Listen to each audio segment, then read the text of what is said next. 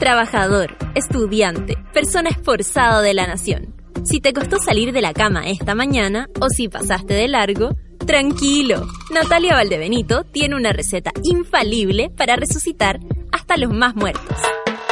Experimenta los beneficios corporales y mentales del café con nata. Bébelo con tus oídos. Arriba los corazones, que si despertaste como zombie, quedarás como mono. Porque así le decimos a nuestros auditores. Pero con cariño. Con ustedes, Natalia Valdebenito. Hola monada, son las nueve con dos minutos. Si bien el riesgo fue letal de llegar o no a este programa, estamos aquí, por supuesto que sí, monitos y monitas lindas, esperando, decía la, la Diana, la Diana Henry, que me revive después de tres días de carnaval. ¿Dónde estuviste? En Arica Carnaval, sí, qué lindo. Te voy a tratar de revivir, pero la verdad es que yo creo que todos esos todos esos espíritus te van a dejar viva, pero un buen ratito y disfrutando. Medalla dice, buen día monada, después de un fin de semana cargado de risas. Muchas gracias. Dice, gracias por la sale con dolor de cara de tanto rey. Eso es. Muy bonito. Un abrazo, mona, te escucho, dice por aquí la Paulín. La Paulina Morales también está por acá. última terapia de la temporada es así. Esta semana terminamos con el programa eh, el miércoles, les aviso, para que no se, no se alteren, porque termina el mes y como ustedes saben, la radio cesa sus... Eh, de sus transmisiones siempre en febrero. Fíjense que en todas las radios pasa un poco lo mismo y, y, no es tan raro. Y nosotros siempre lo hacemos así para empezar en marzo, renovado, con nuevas cortinas, con nueva animadora. Eh, se la creyeron. Puede ser, ¿ah? no, lo estoy pensando porque el contrato, la verdad, no estipula eh, cambio horario. Ah, te cachai. Y em, bueno, estamos estamos eh, preparándonos, por supuesto, para lo que va a ser marzo. Nosotros también, no es que nos vayamos del 1 al 28 libre, la verdad es que no, hay que dejar preparados programas, hay que organizar lo que va a ser marzo, pero nosotros no vamos ya a llegar a las 9 de la mañana aquí, sino un poquito más tarde para preparar lo que va a ser nuestro programa en marzo, que ya es el quinto año, cumplimos cinco años eh, haciendo en acción, ya llevamos cuatro, en marzo nosotros estamos de cumpleaños y podría llegar a ser en un momento el de los el del, de los récords era Manuel Mayra, que tenía como el programa más largo de online en Chile con tres, cuatro años. Lo acabamos de pasar, Manuel. A ti que te gusta correr carreras. Te estoy mirando desde, adelante. Te miro así, te hago la mirada del ciclista, Manuel. No, eh, y oye, y Manuel también se reincorpora.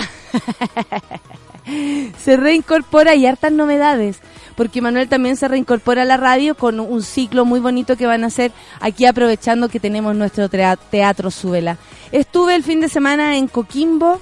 Bueno, primero que todo, no me moví de donde estaba porque la verdad es un poco complicado por la cantidad de trabajo que hay que hacer, estar pendiente, todas las cosas, la la la la la la. Pero lo único que puedo decir es que la playa estaba hermosa, pude observarla, pude mirarla y qué linda región, qué lindo está Coquimbo y tuve el encuentro de lejos nada más porque no pudimos encontrarnos. Yo después pensé que las iba a ver, pero no sucedió con eh, la Luisa, nuestra querida Luisa, la matrona Clau, estaban en primera fila, se hicieron unas poleras las locas de la cabeza y eh, las miré y me hicieron muy feliz. Lo único que les puedo decir, yo sé que también estaban por ahí el medalla, estaban varios, me habría encantado besarlos al final de la función. Eh, pensé que podían estar cerquita por donde uno va a almorzar, no sé si sabían eso, pero yo no tenía cómo avisarles. El punto es que pensé que no íbamos a encontrar, pero bueno, ya habrá otro, otro momento para eso no nunca piensen que a los monos del café con nata alguien les podría decir, ay, son ustedes. No, para nada, siempre van a ser eh, bienvenidos para un beso, una foto, una conversación, lo que quieran. Y una invitación también por ahí, una, una, unas marihualtas. ¿ah? Y eso, eh, cansada, por supuesto, igual que todo mi equipo, pero más que todo, por el mal rato con la TAM. Tengo que decirlo, denunciarlo, quejarme y desde todos los puntos de vista hacer eh, voz de algo que nos aquejó a muchas personas ayer. Esto no es personal, por supuesto, esto tampoco tiene que ver solo con mi equipo o un problema aislado, ¿cachai? Esto tiene que ver con una práctica constante, porque al momento de poner una, un, un, anuncio, un Twitter al respecto, por ejemplo, eh, aparecieron un montón de personas contándome situaciones. O sea, eh, al parecer del norte no hay no hay eh, no hay más de un avión. No no lo entiendo. Yo no podría decir cuál es el problema. A nosotros nos dijeron que el avión estaba en Antofagasta, que había tenido desperfectos y nosotros con una gestión de parte de un productor fantástico con el cual yo parto la vida, conseguimos venirnos siete horas antes, o si no habríamos tenido que esperar nueve horas. Eh, así nomás, la gente que viajó en el vuelo que nosotros teníamos, que venía de Antofagasta, escala, escala La Serena y luego Santiago, llegaron a, a Santiago aproximadamente a las 11 de la noche y el vuelo era a las un cuarto para las dos. Entonces, eh, o sea, nunca nos dieron un bono de almuerzo, una cervecita por último, un cafecito, una agüita, agua, agua mineral, ¿por qué no? Eh, nada, no hubo ese servicio. Eh, sin duda que algunas personas ahí ayudan, tratan de hacerlo. si no fuera por la insistencia del productor, imposible que nosotros hubiésemos tenido la posibilidad de meter a 10 personas en un avión, porque no somos dos, no soy una, tengo que velar por por 10 personas por igual, no hay estatus tampoco, estamos todos ahí eh, esperando haber pasado a, al avión y no sucedía. Toda la tarde, yo estuve toda la tarde ahí sentada, toda la tarde no pasó ni un avión Latam por ese eh, estacionamiento, de, de, de, por ese aterrizaje. Nada, nada, nada, nada, nada. O sea, eh, Sky un montón. Eh, el jet no sé cuánto que ahora existe, también. Pero, o sea, Skype vimos, yo creo que cinco vuelos de Skype, no sé si era ida y vuelta, no tengo idea, porque como son 40 minutos entre Santiago y La Serena en avión, uno piensa, eh, de hecho me dijeron en algún momento, oye, no he andado nunca en bus, por supuesto, toda la vida, pues pelmazo. El punto es que eh, estamos trabajando, entonces más rápido, mejor, se entenderá, ¿no? eh, no, no, estamos, no andamos de paseo. Y, y aunque siempre salir de Santiago es un paseo, no, no andamos de paseo, andamos cansados, trabajando, es ruda eh, la pega, hay que conectar un montón de cosas, uno llega a a, acoplarse con equipos ya armados de los lugares. Entonces, nada, eh, no es llegar y decir, oye, ¿por qué no lo hicieron de otro modo? Más encima que hay ciertas decisiones que no, no del todo las tomo yo, no del, tomo, no del todo las toma Luciano, por ejemplo, para contarle a ustedes, para que sepan cómo son las cosas. Porque tampoco es como que, oye, aquí hay una célula que maneja todo desde el cuarto piso de nuestro corazón. No, todo se organiza con personas, todo se trabaja así codo a codo, entonces por eso mismo me atrevo a contarles cómo es también. Una molestia muy grande vivimos, yo creo que esto lo está viviendo gente muy seguido, por lo que me pude enterar ayer.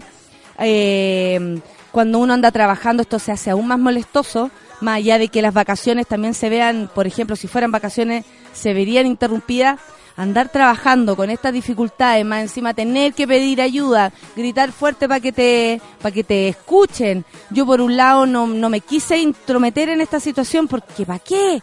Pero mm, en fin, una molestia que al parecer es habitual y tenemos que nosotros como usuarios exigir. Pero ahí me puse a pensar, ¿qué va a pasar ahora con estas nuevas reglas del CERNAC que el, en, el fondo el consumidor no tiene ningún derecho. ¿Ya dónde quedó eso? El cliente tiene la razón. Hagámonos un lulo con esa frase, amiguitos, porque resulta que más encima, al tener mal servicio de una empresa que barato no te, no te cuesta, un pasaje en avión no es barato, menos para 10 o 12 personas que es lo que nosotros somos de como equipo. Eh, se imaginarán cuánto dinero también hay ahí si es que quieren hablar de plata. El punto eh, es que esto es, es sistemático, esto es común, esto le molesta a muchas personas, mucha gente trabaja, me contaban ahí, imagínate para los que trabajamos toda la semana y que toda la semana nos encontremos con estas dificultades. Es un tramo cortísimo, pero en algunos momentos se hace escala, como en el caso del vuelo nuestro, y en otras sale directo. La cosa es que hay mal servicio, no hay aviones, no hay ni siquiera aviones de repuesto, no sé qué le había pasado en el avión de Antofagasta, además para el, para la gente enterarse que el avión está malo y que por eso no puede salir, es igual de vulnerable, porque tú decís, ¿lo habrán arreglado en serio?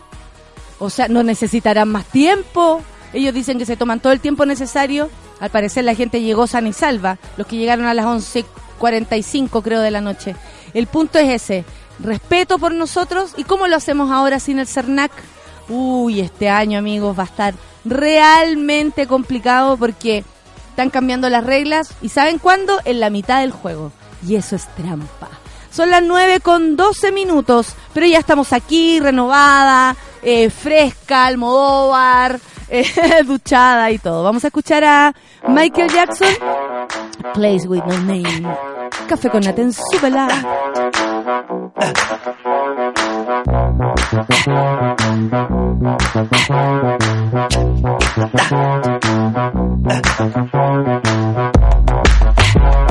Uh.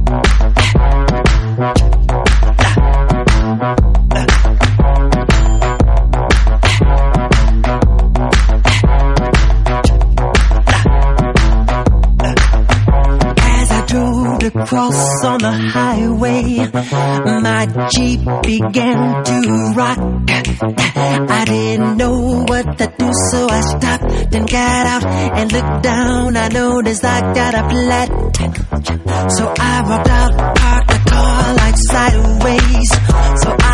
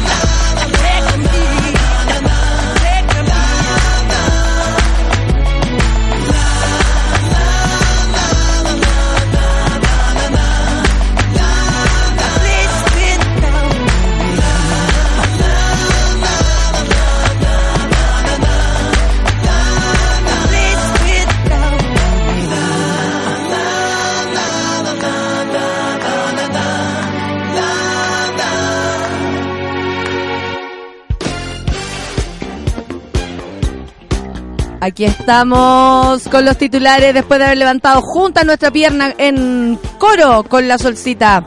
Solcita, saluda a tu público. Hola, ¿cómo están? Vamos a hacer los últimos programas juntas porque eh, eh, en el fondo es como una liana.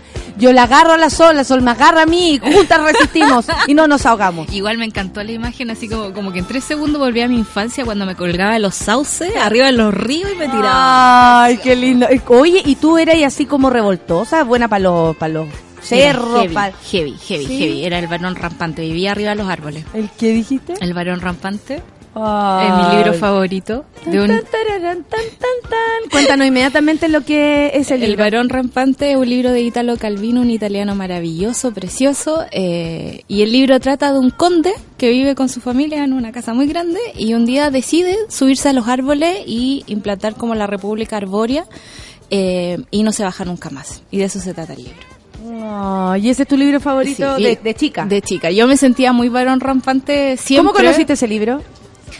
No me acuerdo cómo lo conocí, la verdad. Es muy... Como esos libros que te ponen en tus manos y tú no, no sabís quién fue. Claro, yo pasé mucho rato en la biblioteca de Santa Cruz y siempre era como muy terrible todo porque no, no tenemos ese libro, no, no tenemos ese libro. Entonces me fui encontrando con muchos libros raros, por ejemplo, el club, En búsqueda de uno llegabas sí, a otro. el Club de los Negocios Raros de Chesterton, donde también hay un tipo que vende propiedades arriba de los árboles. Es que yo tengo un rollo con los árboles heavy, me gusta Es mucho. que los árboles son maravillosos. Yo cuando chica me iba en volar y decía, ¿qué pasaría si los árboles se levantaran, salieran a caminar y nos atacaran a todos por huevones? ¿Cachai? Así como de pronto aparecen y caminan. Ta, ta. Así sería maravilloso. Yo encuentro que sí, estaría bueno. Estaría que nos bueno, pegaran sí, unos, unos- unos unos buenos chachacines. Sí, yo tenía un árbol en mi casa que parecía un mentales, chachacines culturales. Claro. No estamos hablando de un pa, pa, pa. O que te hablaran cuando uno los va a abrazar, ponte tú, no es que está de moda abrazar árboles, que te hablaran, que te dijeran cosas. Suéltame. Me duele. Me duele. me gusta dile mucho dile que me dejen de mear. Eso Claro, te podría decir claro, el árbol. sí. No, eh, falta falta amor por aquello. Bueno, hay muchas personas que sí colaboran con eso y uno tiene que seguirles el camino y la pista. Oye, eh, la pista le estamos siguiendo a hartas cosas. Bueno, ayer fueron los Grammy, no sé si viste algo de eso. Vi la presentación de Childish Gambino al final, después me la topé en Ganó su premio, Jelis Gambino. Me acordé de ti. ¿En serio? Varios Sí, no vi todos los, no vi, es que tú nos enseñaste, pues. No, no vi todos los premios porque ustedes entenderán. Todo un vuelo muy complicado. Resulta que la, ah, ¿me cachai? Resulta que la No, no, no voy a contar la historia, no. Y mm, vi algunas cosas, bueno. Eh, locura total porque no fue la canción del año despacito y si, si no fue la de Bruno Mars que salió Bruno Mars ay estoy tan contenta Bruno Mars es como así como y aparte siempre acordándose que, que peló el ajo, po. Que lleva calete tiempo, ¿cachai? Siempre le, hace- le podrían decir, aquí en Chile le dirían resentido, ¿ah? Claro. Pero mire, ya está el resentido del Bruno Mars, del Bruno. Así le- lo tratarían aquí en Chile, pero él se encargó de decir, primero que todo, que frente a los ganadores, él se sentía así más que premiado porque ellos eran los que, que él se rompía la cabeza por eh, agradarle a Jay-Z, ¿cachai? Él se rompía la cabeza porque ser amigo de Eric Lamar, como Kendrick Lamar y toda la bola. Como eso, me rompo la cabeza para que ustedes encuentren buenos mis discos. Qué bueno haberles ganado, ¿cachai? Qué como, lindo. como algo así. Y bueno, yo descubrí que quiero cuando grande ser como Beyoncé y quiero que Luciano se vista como Jay-Z. Eso, eso ya lo tengo Maravilloso. claro. Ahora, tengo una objeción con respecto a Beyoncé, porque ¿qué, qué es esto de andar con, con sombrero en los conciertos? La que de puede, puede, yo No, creo. bueno, o sea, Beyoncé sí. ¿cachai? Que todo ese traje, un aparataje maravilloso. Era una obra de arte, ¿eh? porque no es así como que uno la ve después bailando al medio de la No, pista. No, es, es un- es una obra de arte, hay que decirlo. Asimétrico, con unas vueltas aquí por el lado. Uy, me siento como la, me Esto- siento como, Entertainment Television. como esa, esa galla que, claro, como esa galla que, que habla de moda en la radio. Una galla que tiene un programa de La radio para que Fife. vean. Sí, la, la tafife, la, fa, la fafifife. Claro, ella es exper- Fife. experta en moda. Bueno, tiene en un libro. Ediciones Imagínate. Yo es muy amiga de Pilar Sordo. Mm, creo que ese Sí. libro me lo pierdo sin falta. Ah, Como para- diría una, una amiga mía. Para las copias de la editorial que yo traje en Ediciones B, me daba mucha risa porque había como un sector autoayuda y ahí se sentaba la FIFA. Ah, la FIFA. Bueno, y eh, estuvo, o sea, hay hartas sorpresas, Cantorriana, ese show no lo he visto, lo voy a ver más ratito. Cantorriana, eh, ¿quién más? Bueno, ahí como, como bien, bien oreja, po, Claro. bien, bien Grammy, eh, sorpresas poquitas, encuentro Vi a, yo. vi a la, a la hija bonito. de Jay-Z y Beyoncé haciéndolos callar cuando estaba hablando Camila. Oye, eso, Cabello, ¿se como, eh, sí, Y, y empieza así como a aplaudir y, y, y la niña le dice, ey, ey, ey, ey, para, ey, calma, calma. Hermosa, Uy, y aparte como, es muy linda, es como y los dos así como, y, Jay-Z y yo sé como, me estáis hueveando que nos estáis haciendo callar. Porque ellos yo creo que de, respe- de respeto también Sí, hicieron po, esto, no claro. es que les nazca tanto aplaudir tampoco. Si soy Beyoncé, ¿para qué voy a aplaudir? Si puedo aplaudir con las nalgas. Soy Beyoncé, puedo aplaudir con las nalgas. Ay. Beyoncé está linda. No, la. Me encanta. Y eh, estuvo en la cumbre del rock el fin de semana. Uy, me perdí todo Sin eso. mucha novedad, hay que decirlo, excepto que, ¿cierto, amigo? Como que yo pregunté ahí a, a- a mis técnicos, a Claro. mi, mi Rodrigo, el Álvaro, y yo le pregunto, oye, cabrón, ¿alguna novedad de lo que pasó? ¿Que alguna cagada? Porque el año Claro, pasado pasaron pasa hartas cosas. Sí. El año pasado premiaron a Jorge González, el año pasado eh, eh, tuvo el problema técnico Alex Advanter después de un bonito discurso que lanzó ahí como, ah, sí, rock, rock, eso, Me, me paseo el rock, pa, me paseo el sonido, le dijeron después. Y, eh, ¿Y qué al parecer no, ocurrió mucho. No vi nada, porque yo estaba eh, trabajando, sobre todo el sábado, pero... Este fin de semana me di cuenta lo loco que es como no tener tele útil, digamos. Yo no tengo cable en mi casa, uso mis aplicaciones de internet y a veces proyectos, las noticias en, en el televisor. Pero yo decía ayer, ¿dónde veo los Grammys? Así como si no es en el cable, digamos. Ah, jodido. tienes toda la razón. Así que me perdí bastantes cosas este fin de semana. me Cantó maravilloso y tan linda que está Lady Gaga. Hermosa. Encuentro que la está vi, total. la vi. Que hay varios vestuarios bien buena onda, bueno, y todas usaron eh, una, todos usaron, todas y todos usaron una mm, flor blanca. blanca. una rosa blanca para para al- para mm, manifestarse, diría yo, eh, frente a tanta eh, noticias sobre abuso y, y por qué no tanta vivencia también, porque esta es gente que está hace rato, desde chicos algunos, en la industria musical y vaya que les podrían haber Sí. pasado cosas, así que Igualito a los humoristas de acá, pues, ¿no? Súper comprometido. moda, Y harta mujer en Olmué. Oye, ¿qué onda? ¿No hubo humorista mujer en Olmué? Habiendo tanta gente, qué lata. o gente que podría primero pasar por, por Olmué y después por el Festival de Claro, Viña, por por último. último. No es que ahora todos quieren la gaviota y después llenar el teatro donde la ven. Y eh, no pasa, no pasa, no pasa, les digo al tiro, no pasa. Ah, El fin de semana yo vi algunos, vi al Rodrigo González, vi al, al, espérate, al Rodrigo Villegas y anoche vi, eh, esto es puro morbo de mi parte, y anoche vi a Alvar, Alvarito Salas, oye, que la rutina cumplió 23 años de trayectoria. Le damos un aplauso a esa rutina.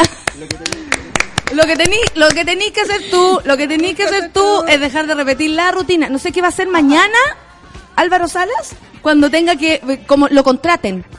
Claro. Claro, cuando lo contraten y tenga que volver Es a que hay repetir. gente que se ríe con lo mismo siempre. ¿eh? Es como es que eso es un talento, Sí. volver a repetir el chiste, que salga bueno, es un talento. Igual eso le pasaba, por ejemplo, a Coco Legrand con los cassettes en la carretera cuando no ponía el cassette Claro, Coco claro. No, no, no, si ¿cachai? funciona el chiste repetido. El punto es que uno se dice, uno, pre- uno se pregunta, eh, ¿en qué más podrías ocupar tu vida si eres comediante si no es en hacer nuevos chistes? Claro, bueno, ayer Eso, leí... esa es, mi, esa es mi, mi percepción. A mí me gusta siempre sorprender. Yo tengo como no, no me quiero no ¿eh? me quiero poner como un ejemplo porque creo que varios lo hacen de manera distinta. Ponte tú, yo creo que el Felipe Bella improvisa bastante en vivo, entonces ahí le puede variar su, su, su propia rutina. Claro.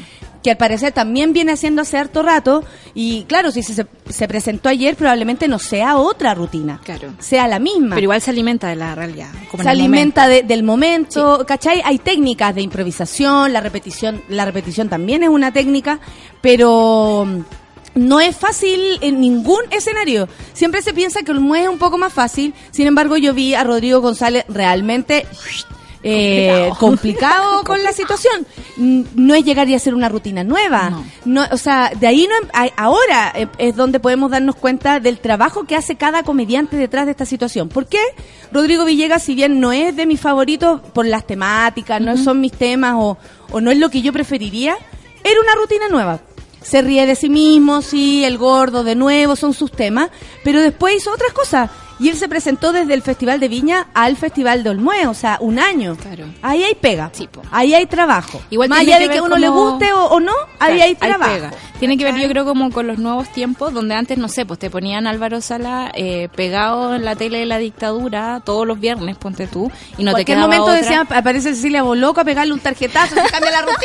Claro. Se esperaba, se esperaba, se esperaba. Pero ahora lo- los tiempos son distintos y como que la gente transparenta su forma de trabajar. Nosotros sabemos cómo trabaja un comediante y cómo actualiza su rutina y ese tipo de cosas. Estamos en otra más- época, no más estamos en la época donde lo- los comediantes están en sus vidas, sus casas, Sí, no, su, su- y después salían y uno los veía, no, pues ahora, ahora queremos enterarnos y pensé, con todo lo que vi, primero que eché de menos las mujeres, segundo además, que eh, la tienen difícil. De verdad, o sea, siempre la dificultad se la ponen a las mujeres, como queriendo, como que nosotros tuviéramos que llegar a, a un, a un umbral Claro. muy alto, ¿no? Como a una vara muy alta. Y la verdad es que considero que hasta Bombofica la tiene difícil, aunque en sus en su Instagram Rafael Aranea le dé, pero, o sea, ya toda la venia. Eso no me va a pasar a mí ni a nadie nunca más. ¿Caché? Que aparece, eh, eh, esto, esto es Kawin, Rafael Aranea con eh, Bombo Fica, así como, con el más grande de la historia, nos vemos en Viña. Y abajo... Le puso un dibujo de otra cosa. Como de una berenjena. Claro, y le puso una berenjena al lado. Y, eh, eh, claro, o sea, ahí tú decís... Es una que- operación comunicacional. que, que, claro, que, que fácil puede ser para algunos llegar en un buen piso, Claro. porque, porque tú las niñas no van a llegar así. No. La Jenny no va a llegar así, ni la colombiana va a llegar así, por mucho que la reciban, yo creo que muy distinto a cómo van a recibir a la, a la, a la Alison y a la Jenny, ¿cachai? O sea, a mí, yo tengo la, la energía puesta ahí, yo creo, yo quiero que a ella les vaya bien a las tres, quiero que, mm, porque también me pregunto, o sea, ¿qué pasa si a nosotros nos va mal? ¿Qué va a pasar cuando a una mujer le vaya mal en el Festival de Viña? ¿Van a, van a, va a disminuir el número? Así como, ah, perdieron, se perdieron el cupo. Claro. Porque hay, hay hombres que les ha ido pésimo y, Y siguen y- ahí en su lugar de privilegio. y digamos. vuelven, Sí. como Meruane. ¿Cachai? Que se transforma ya en un chiste el- eh, en la misma, Sí la misma razón que vuelva. Claro. Ya, hablemos de cosas mucho más importantes antes de irnos a la, al- a la canción. Oye, ¿pu- ¿puedo decir una pequeña cosa? Lo que tú le- quieras. leí un tuit tan divertido que decía que el mejor chiste en realidad de Álvaro Sala era haber sido chocar a dos cuadras de su casa con su amante. Me dio ¡Oh! tanta risa, me dio tanta risa. Eso, ¿sabes qué? Pelando. Alvar- Alva- Alvarito Sala, con toda la historia que tiene, puede hacer tanto chiste respecto a eso, porque Sí. tú habla de los curados y no habla de sí mismo De cuando su- lo agarraron curado. Eh, habla de, oye, y el hombre tiene amante, y no habla de él cuando estuvo en Que esa no situación. que se involucre. ¿Por qué no, por, por qué no se usa a sí mismo? Sería mucho más interesante, porque en un momento cuando le entregaban el premio y dice, y esto también va para todos los profesores de Valpo, yo digo, si tiene un compromiso con los profesores, porque él lo es, él empezó con los Pujillay, que son puros profesores de música, ¿por qué no, no hace más chistes sobre profesores, Claro. por ejemplo? ¿Por qué no, no, no se... Y temas hay, digamos. Lo único que, ponte tú, en relación a los pacos, lo único que dijo así como, bueno, como no nos dan material, lo único, contó chistes del, del Papa Juan Pablo II. Dios mío. No del, no del de No, ahora. y había material. Y material había. Y la gente tampoco pifea. Hoy que me dio rabia. El público de Olmo es muy raro. Es que es muy, es muy quinchero. Yo, eh, lamentablemente, la catita me mandó un audio a mi mamá cantando los quincheros y yo así Ay, como, la Catita lo- hizo con- lo hizo de po, Por chiste. supuesto. po, Mira, la. Catita sabe. La catita sabe. po. Oye, vamos con el análisis con el- porque queremos hablar de esto que está sucediendo en Carabineros. De aquí al miércoles no vamos a soltar a Carabineros. Les aviso No. inmediatamente, pase lo que pase, ¿ah? a mí me da lo mismo. No las vamos a soltar Y van a pasar muchas cosas. porque lo que está pasando es horrible. ¿Sabían ustedes que el general director de Carabineros, o sea, el gallo que se encuentra ahora metido en el fango con este problema, el que tiene que dar más explicaciones, el que tiene que poner o, o, o, o- o de una, tirar la la, responsabilidad política, digamos. y la renuncia, Sí. algo, no sé. Se fue de vacaciones y está fuera de Chile. Bruno. Villalobos se llamaba el Barça. Tomó un vuelo durante la noche del sábado. Tan, tan, tan, tan, tan, tan.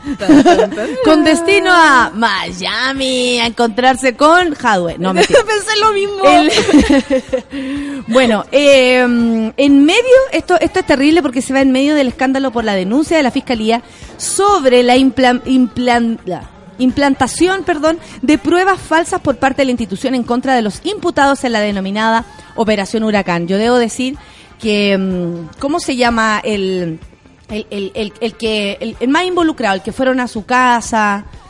¿De, de los Pacos? No, no, no, no, no, de, de los Eh, mapuches. Héctor Yaitul.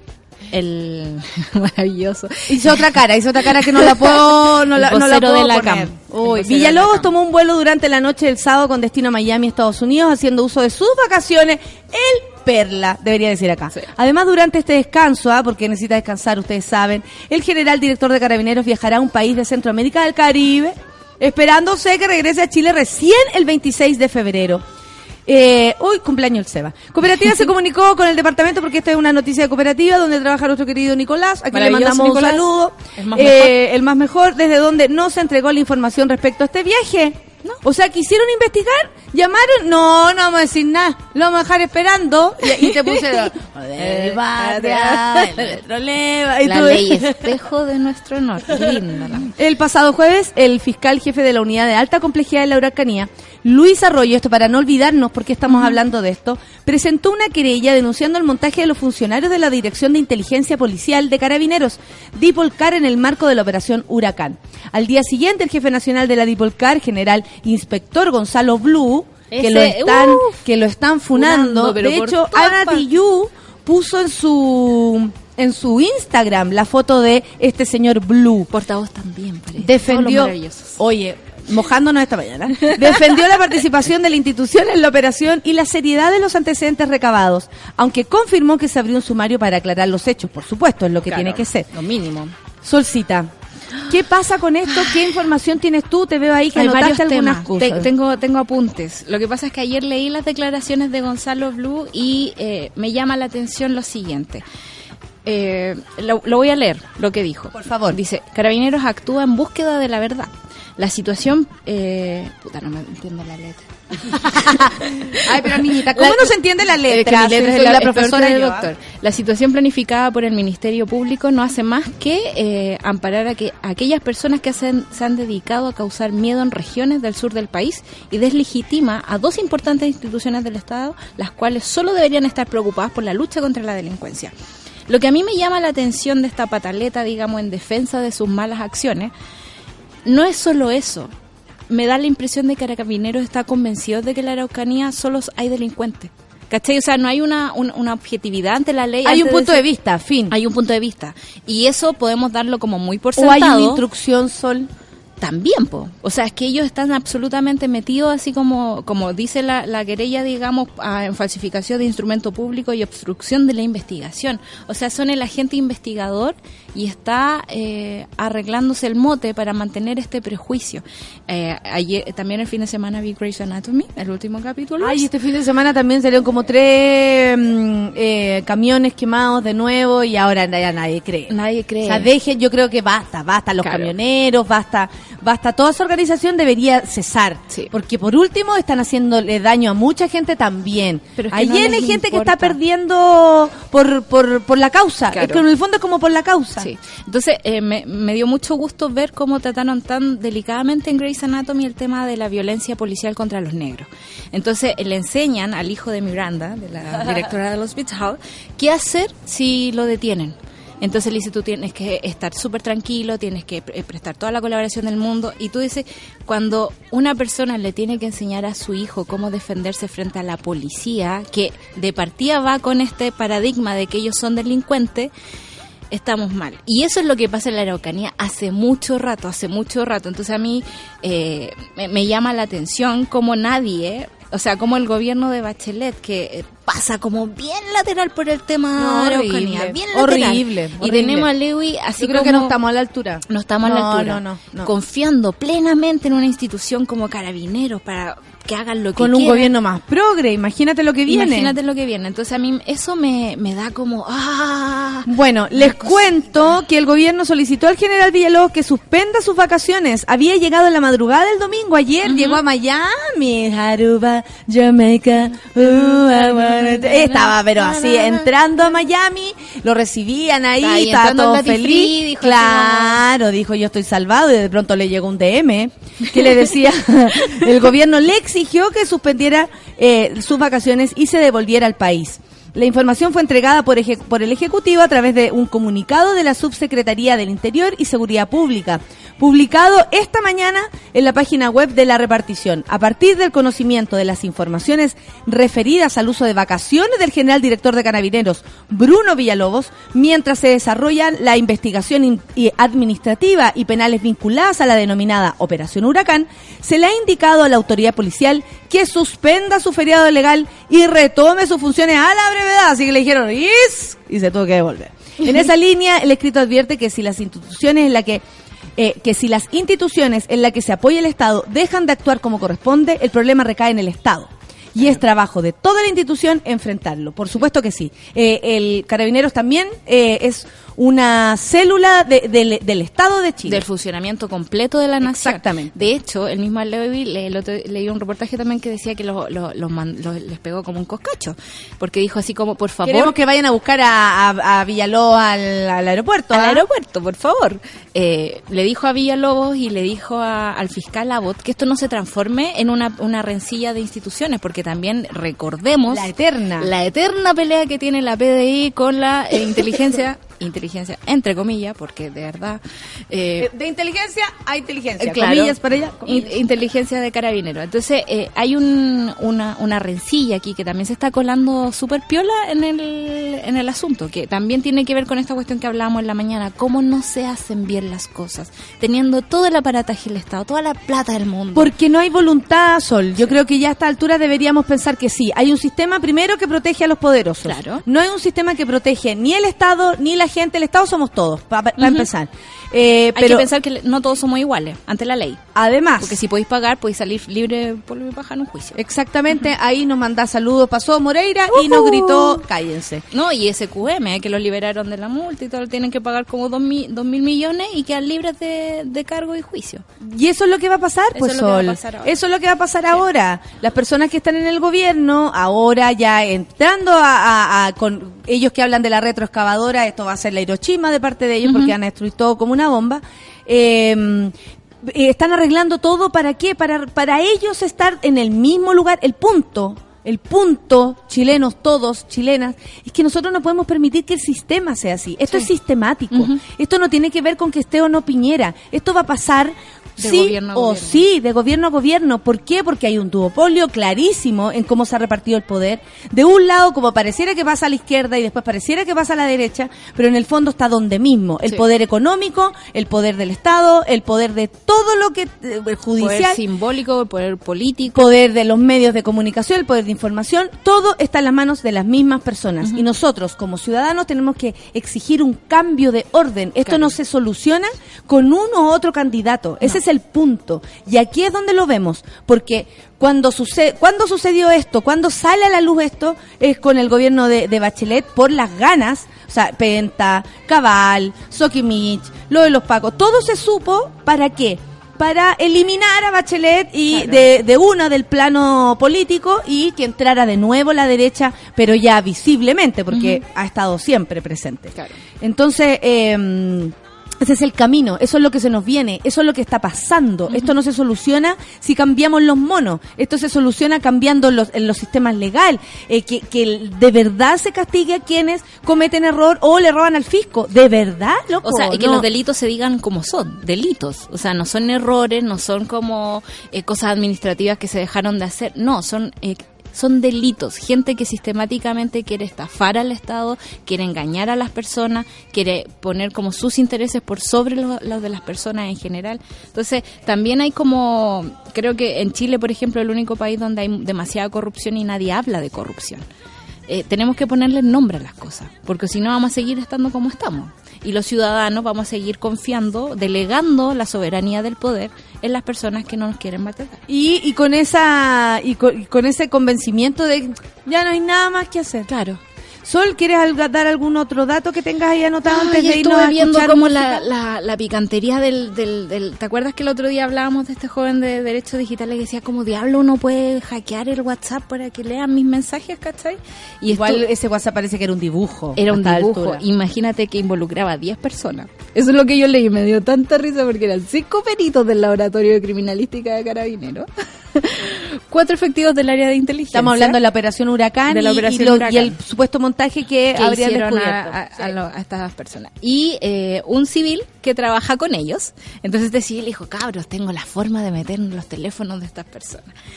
Y eh, los mensajes los de, de comunicación, digamos, entre, entre teléfonos tienen un formato X, un punto SB no sé cuánto. Entonces, cuando tú eh, extraes un, un, un chat o algo así, ese mensaje debe tener como esa codificación. Y lo que había en los teléfonos era un documento del tipo .txt, o sea, me- menos que un, que un, ¿cómo se llama? Que un documento de, de Google Docs. Y este documento estaba eh, fechado cinco horas después de la detención de Héctor Yaitul, ponte tú. Entonces tú decís, el nivel de picantería de esta gente. Sí, y el nivel de costumbre, porque esto solo habla de que no hay un ojo que de verdad vea cómo se hacen Cómo las se- cosas. Esto está permitido por Sí. carabineros. O sea, Bruno Villalobos no se puede ir de vacaciones nunca más en su vida. Claro. Y el mismo Héctor De Yaitul, verdad lo- de verdad lo en creo. una entrevista ayer decía, nosotros, con una calma, así como nosotros sabíamos que esto era un montaje, pero de verdad no hay forma de comprobarlo, porque ellos son los que manejan todo. Entonces, eh, también me llama la atención la desprotección ante la ley que tiene el 80% de los ciudadanos de este país. O sea, si no tenéis plata, de verdad no hay forma de zafar de las malas prácticas de las instituciones. Exactamente. Oye, vamos a escuchar un poco de música y fue el... Ay, lo tenía acá, qué burra, espérense un poco. Ya, que eh, Kendrick Lamar Oh, precioso. Sí, eh, fue la gran revelación de la noche ayer de los Grammy, el rapero de 30 años. Mm, se alzó victorioso en categoría... No, Natalia, vas a cumplir 40. Cálmate. En categorías como Mejor Álbum Rap por Dem y Mejor Interpretación Cantada, Mejor eh, Video Musical de Rap y Mejor Canción de Rap por Humble, que es lo que vamos a escuchar a continuación. Esta es una canción, aunque a mí debo decir que la de Jay-Z encuentro que es superior. ¿Y vieron el video? Va a llegar angustiado, pero véanlo. es cuático, porque cualquier cosa tú sigues siendo niga, dice todo el rato. Pero vamos a escuchar al ganador, al, al- al chico con chico que va ganando. 9 con 45, café con atención. Nobody pray for me. It been a day for me. Yeah, yeah. I remember syrup sandwiches and crime allowances. Finesse a nigga with some counterfeits, but now I'm counting this. Parmesan with my accountant lips. In fact, I'm down in this. You say with my boo babe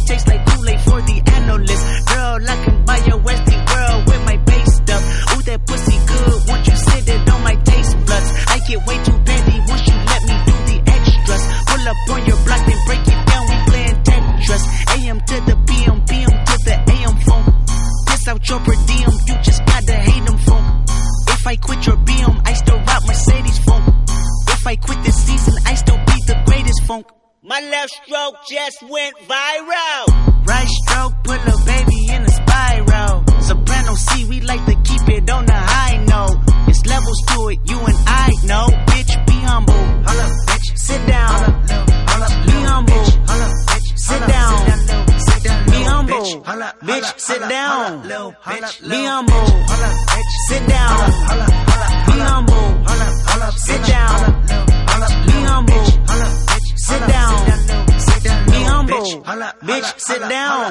Down. Be humble.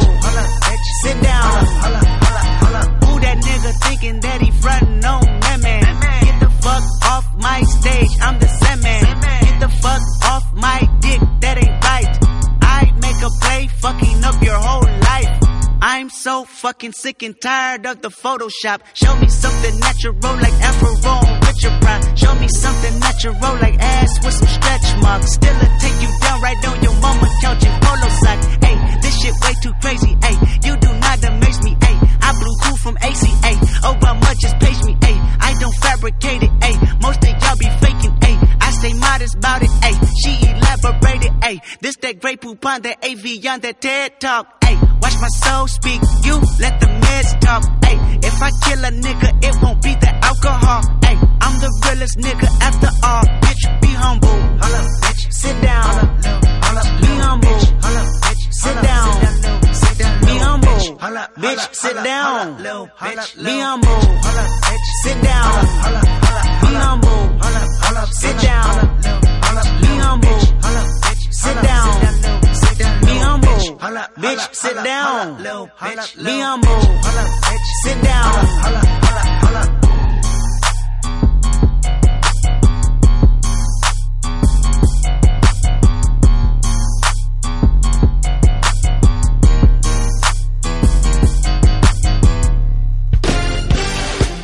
Eso, pierna arriba. ¡Sacatá! Oye, acá dice. mm, Son pesados. Mira, ayer estaban, eh, una amiga se, se mete al Twitter y pone, puta, me meto al Twitter y, y la Beyoncé anda vestida de negro y eso no les gusta. Y la, mm, y que a la Rihanna la encontraron gorda y que eso tampoco les gusta. Déjense de criticar, están todos guatones. Todos los, todos los que opinan son guatones, feos, inculiar, y resulta que están, ay, que está guatona. Me encantaría estar guatona como Rihanna. Me encantaría. Pero Créeme obvio. que me encantaría estar viviendo así como. No, en a isla cualquiera le gustaría estar en el lugar de ella donde puede poner su, su trabajo en una plataforma eh, de altísimo nivel, que más encima todo lo que haga, diga, sea una noticia y, y desde acá, guatones chuñuco que no le han ganado a nadie. Está guatona la Rihanna. Probablemente nunca han escuchado un disco entero de Rihanna.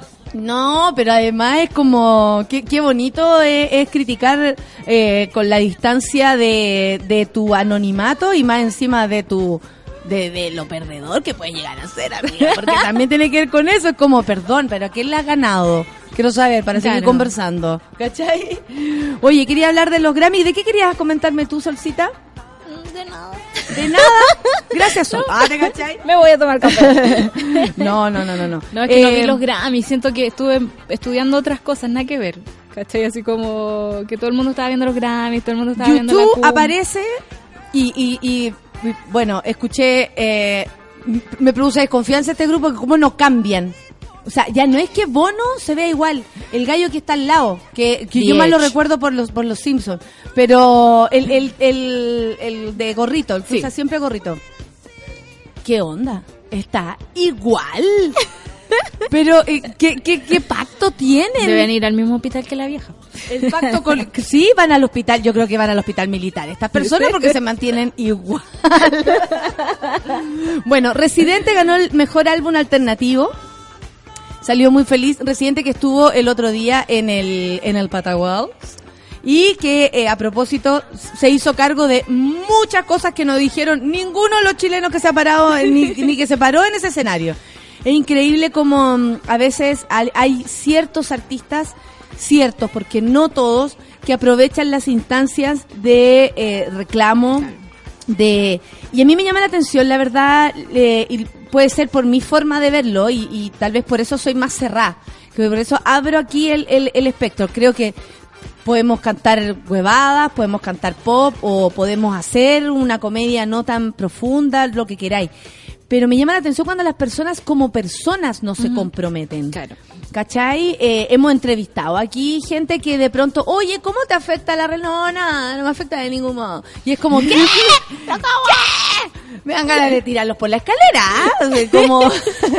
Entonces... Una eh, vuelta aquí, ¿verdad? Dale. Claro, claro. Sí. Entonces, eh, no sé, veo, eh, vi a Residente un rato y, y yo desde, de verdad, yo lo agradezco. Yo agradezco ese tipo de artistas. Sé que tiene que haber de todo, sé que tiene que haber el ritmo, el ritmo de la noche, que canten y que dé lo mismo y vamos a bailar. Claro. Eh, pero a veces, no sé, po, Santa Feria, desde su lugar, yo no soy fanática de esa música para nada, pero desde su lugar, con esa manga de gente que ellos acarrean, hay algo ahí, po. Hay algo, quieren decir algo, ¿cachai? Cuentan algo en las canciones que tiene que ver con el día a día, con lo terrible que son algunas cosas, con, eh, no sé, como, como de alguna manera representan al público. Pero en el Festival de Olmué se suben hasta los guasos quincheros, ¿cachai? Entonces, eh, ¿cómo no vamos a reaccionar? Sí. Si eso también es, eso también es política.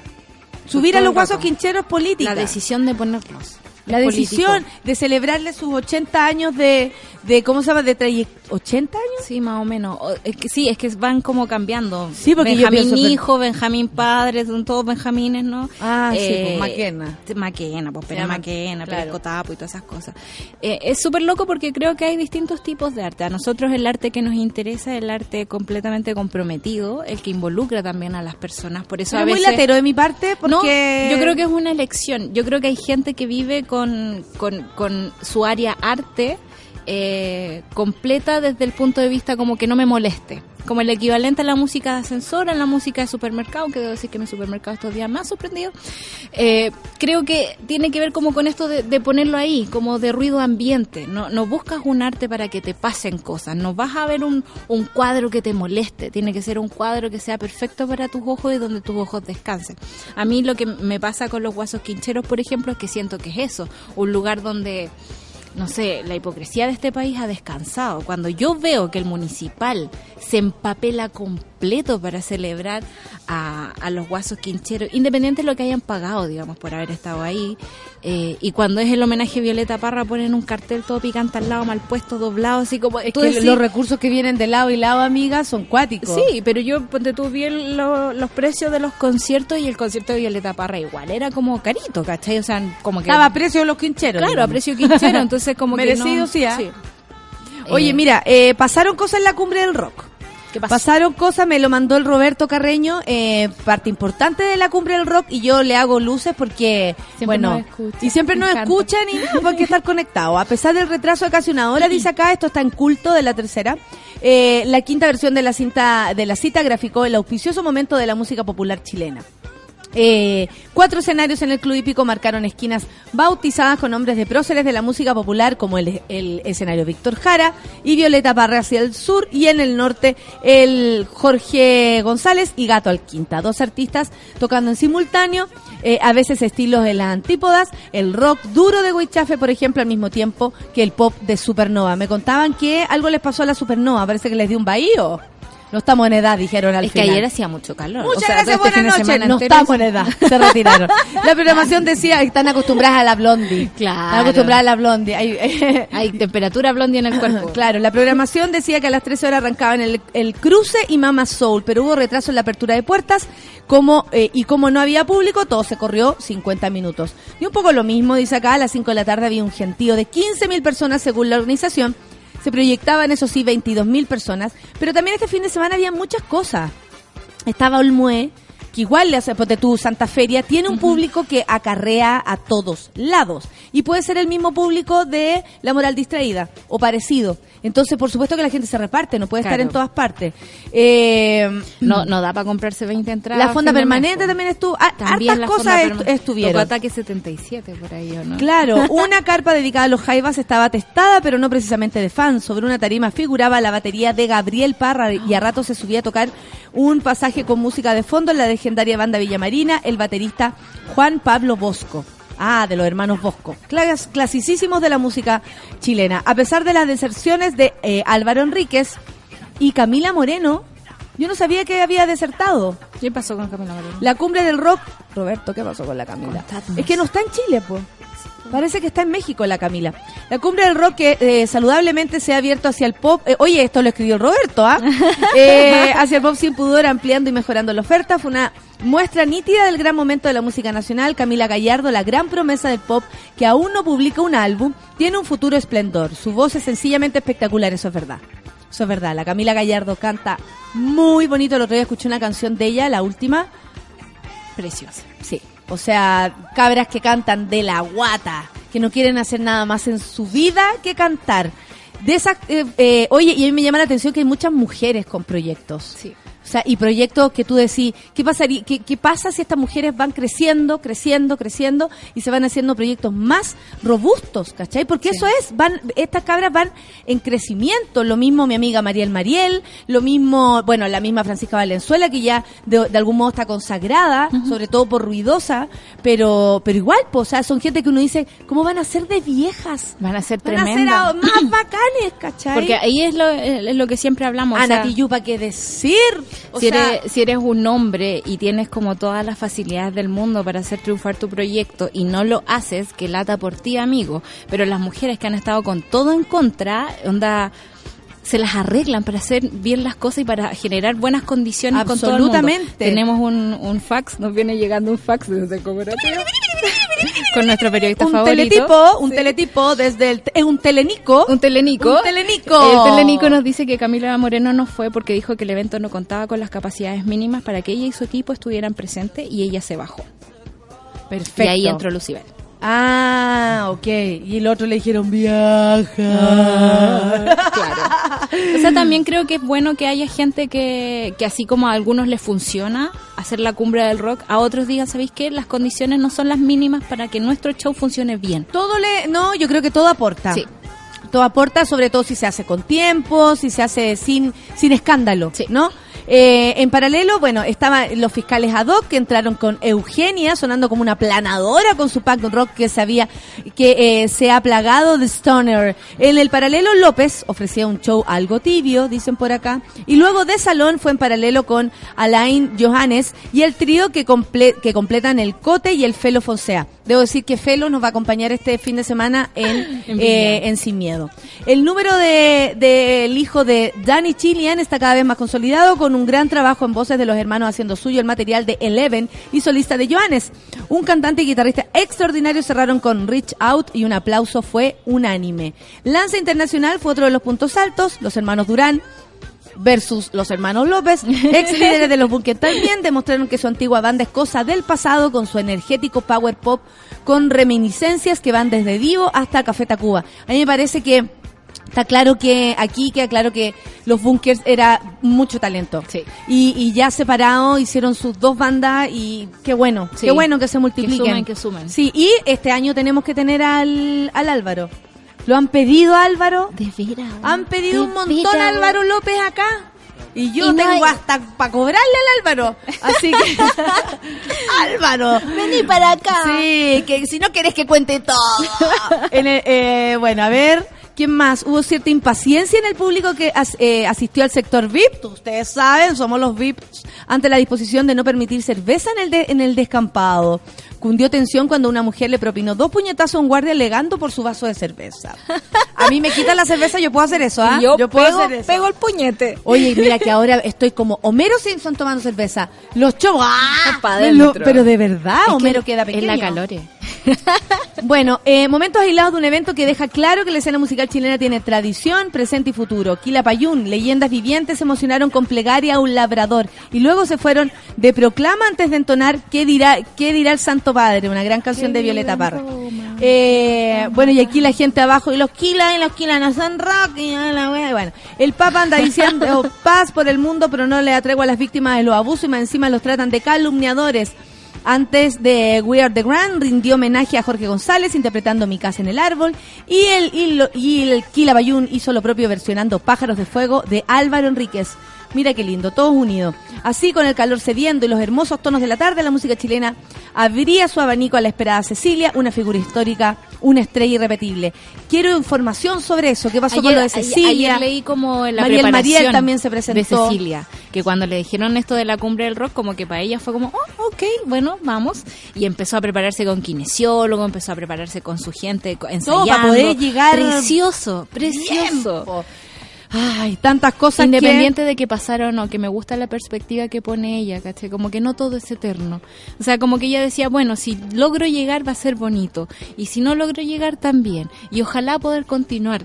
Me, encantó. lo- Mira, el Boris medio enojado porque dice que en los Grammy ayer ganaron solo dos mujeres como solistas. Y una de ellas, Shakira, premio no transmitido por ser latino. Y Lord que no quiso presentarse porque no la dejaron presentarse sola. Todos los candidatos hombres de mejor canción o mejor disco, whatever, eh, los dejaban hacer su show y a Lord no la dejaron y ella dijo entonces no voy a cantar.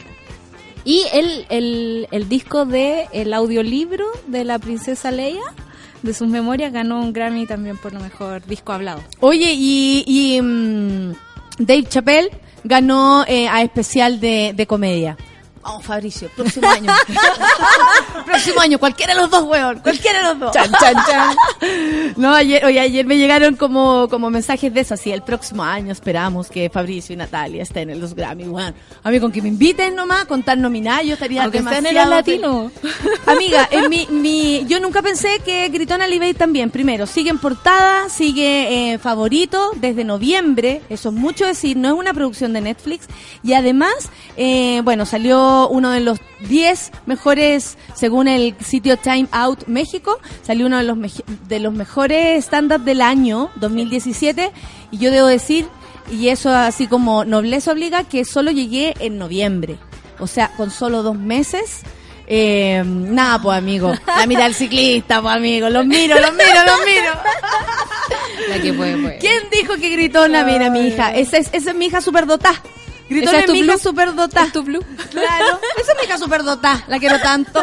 Son las 10 con 3 minutos. Y después de darme color, nos vamos a escuchar con Jepi punto final.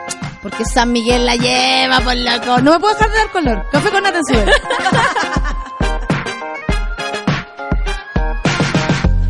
Caminando al colegio no íbamos a pie, comiendo un completo el desayuno un té.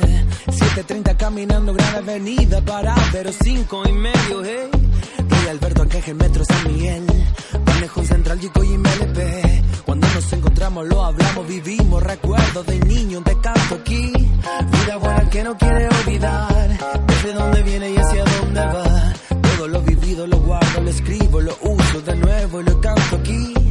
Una antena atenta para recibir todos los mensajes que vienen de ahí. De cada rincón, cada cosa que pasa, una fuerza distinta que vio venir. Te ayer caminando por San Miguel. Te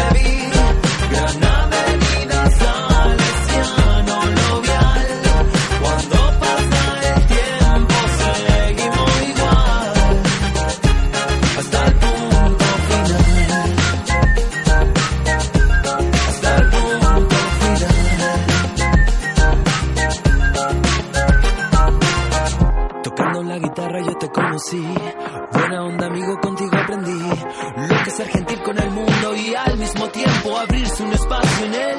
El aire que respiro ahora me hace bien. Ahora que estoy caminando por San Miguel. Buena gente aquí, el Madejo, Carlos Valdovino y en la pirámide. Vi ayer caminando por San Miguel. Te vi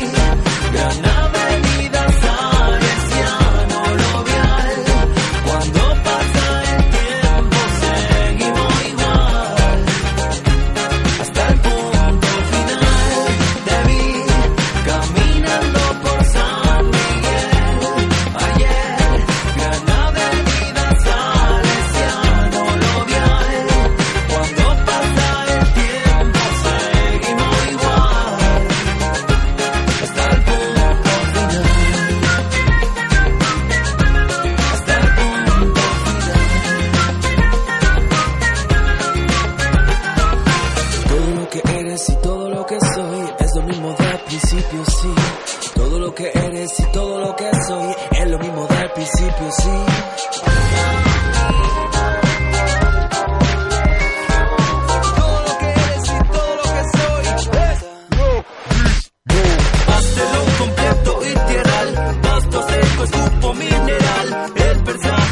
Zapatillo, un chor, pisando la mancha, ciruela mientras pega el sol, paso peatonal, y un lobo de toro, habletón de live, y un characo y bambú. Vida buena que no quiere desde dónde viene y hacia dónde va.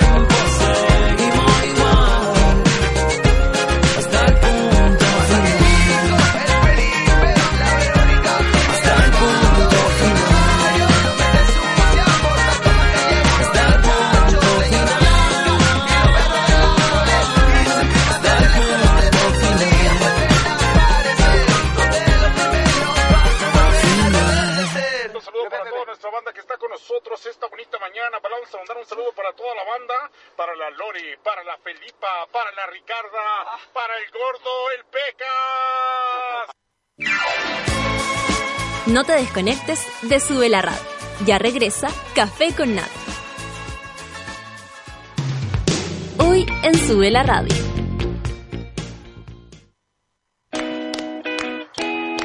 ¿A quién le importa que sea lunes, cuando el reloj marca las 3 de la tarde y sabemos que Curro Guerrero le da play al soundtrack de la vida? Cada semana nos trae nuevas y nunca repetidas canciones que se grabarán en tu corazón y en www.subela.cl.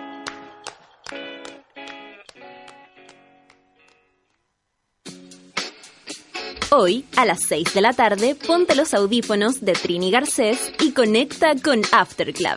Canciones para bailar, disfrutar y andar más contento. Porque en After Club la música nos mueve. Solo en Sube la Radio. Y en otra sintonía.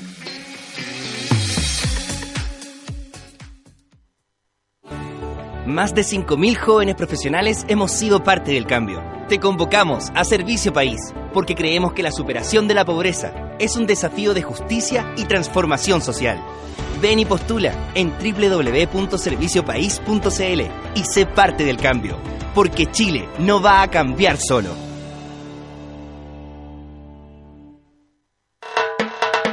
Ya estamos de vuelta en Café con Nata.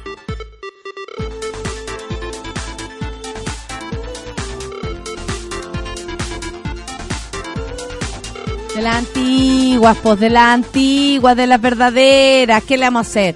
Son las 10 con 8, esto es Café con Nata y yo les tengo que decir que por si no sabían, este verano Sube la Radio tiene festival. El próximo 3 de febrero, o sea, este fin de semana, se viene Puchun Cagüín en Maitencillo con Matt Professor, Moral Distraída, Chancha Vía Circuito de Ganjas, Rubio, Boraj, Luca y Ruth Hi-Fi. Serán los protagonistas de Puchun Cagüín. Sigue en las redes arroba Puchun Cagüín y compra tus entradas. Más información en www.festivalpuchuncagüín.cl. Llegó Llegó ella para solucionarnos la vida, aunque sea 20 Buongiorno. minutos. ¿Cómo estás? Bien, ¿y tú? Bien, ¿y tú? Tenís cara acontecida, pero no te voy a preguntar nada. Pasemos Nada. adelante. ¿Cómo te encuentras el día de hoy? ¿De qué se trata la terapia? Estupendo, estupendo. ¿Cómo estuvo el fin de? Estuvo, ah, estuvo muy entretenido porque hicimos el último o primer taller del año de sexualidad. Y bueno, hay un par de chiquillas que nos están escuchando ahora que llegaron de nuestra Saludos, amigas. escucha. Y fue bonito porque fue el primero que hice tan grande. Siempre lo hacía de seis mujeres y aquí eran 14. Y me pasó algo bonito que es en estos contextos, cuando las chiquillas están como sensibles a la empatía, a, a exponer sus cosas, a sensibilizarse en el lugar, puta las minas que nos cuadramos. Como contención. unimos. Claro, como cuando, cuando hay un espacio de rito, de autocuidado, da lo mismo quién eres, de dónde vienes, da lo eso, mismo. eso explica, eso explica que tanto tiempo hayan evitado que nos juntáramos, pues, amigas. Y, y muchas de Sí, ellas incluso antiguamente le prohibía la reunión a las mujeres. Claro. Reunirse siquiera a conversar. para que no vayan a pensar. para que no vayan a pensar. O sea, todo se explica desde antiguamente, digamos, de- diciendo antiguamente, pero eh, eh, ahí está la, ahí está el, el- el- el rollo que cuando nos unimos nos, nos compenetramos con, la- con, los, con lo que le pasa a la otra, que es algo que nosotras sí podemos hacer. Volvernos a la otra, a la otra compañera, que le pase lo que le, uno, uno como que se, se siente la otra incluso, ¿sí o no? Claro. Como te pasáis para el otro lado, ya es como representación total de parte de unas y otras. Eh, es súper fuerte la energía, pues y pueden pasar cosas muy Y interesantes. pasan cosas muy bonitas porque eh, las mujeres logran eh, verbalizar sus miedos o penas. Bueno, entendamos que es un taller que es un proceso de desarrollo personal. O sea, claro, ¿no? la gente va a, Desde- a trabajar desde un- un- un- algún tema personal. Entonces, cuando logran instalarlo y se da el espacio de escuchar, yo miro las caras de las otras, de las que les toca acompañar, contener, escuchar, y fue súper bonito. Fue particularmente cansador porque yo nunca había hecho un grupo tan grande. Entonces, cuando se generan catarsis, es distinto cuando somos seis y hay tres en catarsis que cuando somos 14 y hay siete. Pero entonces para mí fue un aprendizaje, fue un aprendizaje, no, la raja. Terminé agotada, fui a bailar igual en la noche con mi amiga Mariali. igual nomás fuimos a bailar. Y nada, y, y ayer con mis abuelos que nos celebraron mi cumpleaños el de los mellis. Todo- E- Ellos todo se celebran aparte ahí con, los con los sí, abuelos. claro, nosotros tenemos una jerarquía especial que yo, yo manifiesto, yo hago notar. la exijo. Oye, Rafa, vamos con la... Con la qué, qué rico eso, qué rico saber además que siguen habiendo instancias para unirnos, para conversar, para entendernos y de ahí para adelante defendernos, luchar entre nosotras, eh, defender nuestro espacio, defender el placer, el goce. eh, y eso marca un montón, Rafa. O sea, empezamos desde la sexualidad y terminamos discutiendo por nuestros derechos. Claro. ¿Cachai? O sea, porque te das cuenta de lo importante que es tu placer, tu lugar en el mundo. Desde tu placer, po, desde el placer sexual. Yes. Desde ahí entiendes cómo es de importante sentirte cómoda en cualquier parte. O sea, si te sientes cómoda contigo misma, a solas, es necesario que esa misma sensación se replique en todas, En todas. mi trabajo, con mi pareja, con mis amigas, con mis amigos, con todos. Entonces, bacán. Entonces está buenísimo, Mm. buenísimo, buenísimo. Y armamos un grupo para marzo, vamos a hacer, vamos a hacer conversatorios en mi casa va a ser, de grupos de seis mujeres donde vamos a generar nuestro material erótico, vamos a ponernos creativos y vamos a hacer, a trabajar la sexualidad. Así que vamos a hacer hartos grupos y eso, bueno, lo contamos en marzo. Eso, porque eso es lo que Se viene. viene. Y eh, Viene el verano, po. Súper importante también, viene el verano recién para nosotros, Ah, no, verdad. eh, ser virgen a los 30, 40 años. Uno piensa que, mm, que la sexualidad es algo como súper fácil de, de, como, y yo creo que uno lo vive cuando lo experimenta, que cuando pasas el río tú decís, ah, esto era... Pucha, ahora ya vamos pasando el río y de vuelta, cuantas veces, cuantas veces yo me lo proponga. Claro. Pero cuando se retrasa el tiempo, así como en cualquier cosa, o sea, si no has viajado en avión, si no has emprendido, por ejemplo, una pyme, si nunca te has bañado con bikini, no sé, todo lo que sea emprender, siempre eh, le pone un grado, creo yo, de expectativa doble cuando te demoráis tanto. Sí. ¿Cachai? O, o de expectativa, o de miedo, sobre así como mucho miedo. Y, y yo creo que tú lo has visto más efectivamente en terapia, porque sí, hay gente virgen a los 30, a los 40, Claro. a los 50, y a la edad que tiene usted ahora y está pensando, mira a su alrededor, por favor. Ah, ¿te caché? más de ¿Quién tiene uno. cara de virgen? Manda una foto. Manda una No. foto al cara de virgen. No, no, no. Mira, no, no, no, no. no, no, no, no, no. Hay algo importante aquí que vamos, quiero que dividamos en dos la virginidad, Natalia. Uno es la virginidad heteronormada que viene como desde el capitalismo y lo que es el objeto mujer y el hombre como penetrador. La virginidad que es cuando yo no he sido penetrada y un hombre no ha penetrado. ¿no? Esa eso es se reduce. A eso se ha reducido la virginidad hasta ahora, que es de los grandes problemas porque finalmente los ginecólogos y los médicos les cuesta mucho entender, porque tú cuando llega una chica lesbiana y le tienen que hacer el PAP y le preguntas si es virgen, y la chica dice no, pero nunca he tenido una penetración, así que igual no me metáis el espe- espectáculo para adentro. Ah, pero entonces eres virgen. No, no soy virgen. En caso de las lesbianas es muy Claro, evidente, como- claro. muchas chiquillas jóvenes se ven enfrentadas a esa. Entonces, ¿qué vamos a entender por virginidad? Uno, sí, hombres y mujeres que jamás han tenido la instancia de ser penetradas o penetrar. Pero por otro lado, tenemos un grupo súper importante, Natalia, que va mucho más allá, que es, por ejemplo, mujeres que han vivido una vida heterosexual y se dan cuenta que son lesbianas y van a tener una primera vez con una mujer. También se siente como virgen. Por su- es una primera vez. Es como un estado virgen, un lugar virgen, ese es el punto. Mujeres- No solamente es del- la penetración. Claro. Mujeres que nunca han dado un beso. Hombres que tienen 40 años y nunca han tenido una polola y nunca les ha- nadie les ha tocado el cuerpo. O sea, la virginidad tiene que ir más allá porque Nunca es han un tema- olido, ponte tú a nunca alguien han olido una vagina. Nunca he olido un pene. No sé lo que es ese olor. Entonces, si vamos a hablar de ser virgen a los 30 y los 40, hablemos claro, de vírgenes, personas que nunca han tenido relaciones sexuales de ningún tipo.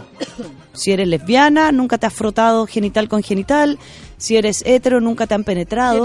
Claro, hombre que no se ha dado beso con hombre. Como Hombre que no se ha dado beso con hombre. vírgenes de uno, digamos. de uno donde finalmente los cuerpos, los cuerpos principalmente desnudos, experimentan por primera vez lo que es estar desnuda, contigo desnuda, donde pase lo que pase, nuestros fluidos, nuestros cuerpos se van a empezar a van a empezar a pasarles cosas. Me gustaría que le habláramos a las personas, no como nosotros ya habiendo pasado esta clase, es como como a los que de verdad son son vírgenes. En- como para que todos nos pongamos a pensar en qué en qué terreno somos vírgenes.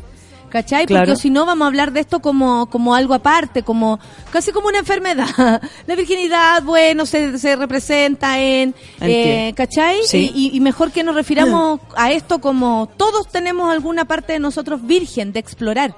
Claro. Alguna forma, alguna... ¿Por qué eso es tan importante, Natalia, lo que tú dices? Porque le quita un poco el peso. Sí. Porque las, las mujeres que realmente ya nunca han sido mujeres hetero que quieren tener un mino y nunca han tenido un mino y nunca han follado y nunca han hecho el amor y nunca se han sentido súper deseadas, u hombres que, que, que nunca se han sentido deseados, que su pene solamente se frota con la mano, con otras cosas. Claro, nunca he llegado a puerto ahí. Claro, como la carga de la sexualidad supuestamente está puesta como en la adolescencia, en la primera adultez, como que tuviese un tiempo. Entonces, después de los 24, si no hay follado, entonces cagaste. A, a no ser que estés adaptado a alguna religión y quieras Pero esperar hasta el matrimonio. a las personas con la presión social, ¿o no? Porque O sea, como el nivel que puede de haber... seguridad que genera ser virgen y el nivel de vergüenza, pudor, o sea, la carga que tiene el perder la virginidad es tan alta, es tan alta que el que no ha tenido el espacio para entrar eso, a eso, no solo está angustiado porque no sé, nunca ha tenido una pareja o nunca ha tenido un pinche que la lleve al cine, que como una pareja estable, sino que más encima, si me llego a enfrentar a alguien, el pánico que me da que me pase esto por primera vez. Porque el, el O- o miedo de- como que empieza a aumentar. de grande más encima tener Sí. que asumir frente a otra persona igual de grande que tú que no has experimentado ciertas cosas. Que nunca. En el grado de la homosexualidad se puede llegar a entender, pues, como hoy nunca he estado con una mujer y tú le puedes experimentar a una mujer que nunca has estado y el otro puede llegar a entenderlo. Pero ¿qué pasa cuando entre heterosexuales como que no se entiende? ¿Cómo? ¿Nunca hay estado? O sea, yo creo que cualquier persona, más allá de parecerle por razones medias morbosas, atractiva la idea, que el otro sea virgen, Claro. igual produce un extrañamiento. y ¿no? generan un juicio como juicio. si alguien a esta edad sigue siendo virgen, ¿qué problema tiene que ha sido rechazado eternamente? ¿No? Como que empiezan a dudar de, de lo que le pasa al otro, como hay algo que debe tener, que no puede que puede ser timidez, tuve que estar preocupado de mi familia, tuve que trabajar y no tenía tiempo, era súper insegura, era súper inseguro, tenía la autoestima por el suelo, pasaba todo el día acostado porque finalmente no, no tenía amigos y no me invitaban a fiesta y después de la universidad tenía que trabajar y estudiar. O sea, también hay instancias donde la vida empieza a pasar y me doy cuenta que tengo 40, 45 años, ya mis responsabilidades están estables y digo, ok, quiero una pareja. Quiero una pareja porque nunca me he encontrado con alguien y eso es muy común, pero muy difícil de hablar. Distinto cuando yo te digo, sabéis que llevo soltera ocho años, pero he tenido algo. ¿Cómo ayuda uno a una amiga o un amigo que nunca ha estado con nadie? Que nunca ha tenido la posibilidad de vincularse erótica y íntimamente con alguien. Porque hay un factor común, a mí me ha pasado con, con los pacientes que he trabajado y que trabajo, que están en esta situación, también pasa a ser tan especial ese minuto, porque es tan esperado, es tan ansiado y también es tan temido, que no es para decir, ¿Cuánto se ha pensado en eso? Claro. Claro. que finalmente tampoco es como que voy a ir a una noche, voy a salir, voy a ir a carretear, voy a hacer match en Tinder y voy a ir a culiar. Para sacármelo el cuerpo. No. No. O sea, como que la relevancia que implica ese nivel de intimidad adquiere una importancia súper bonita y que las personas dicen, yo quiero que sea especial. O sea, ya he esperado tanto que de verdad necesito que sea desde un lugar donde yo me sienta segura, tranquilo, absolutamente entregado a la situación. ¿Qué pasa ahí? Que es tanta la presión que tienes, tanta la inseguridad que aparece, claro, que pueden pasar 10 años más. Claro, eso puede, o sea, si tú te quedas detenido ahí, porque... eh, Porque no es tengo las herramientas para Es moverme. heavy, claro, como las personas a veces, como, no sé si de manera natural, Rafa, conectamos mucho más con eso, con la frustración, que con salir adelante. eh, Claro. mucho más con dejarme estar que con atreverme a salir.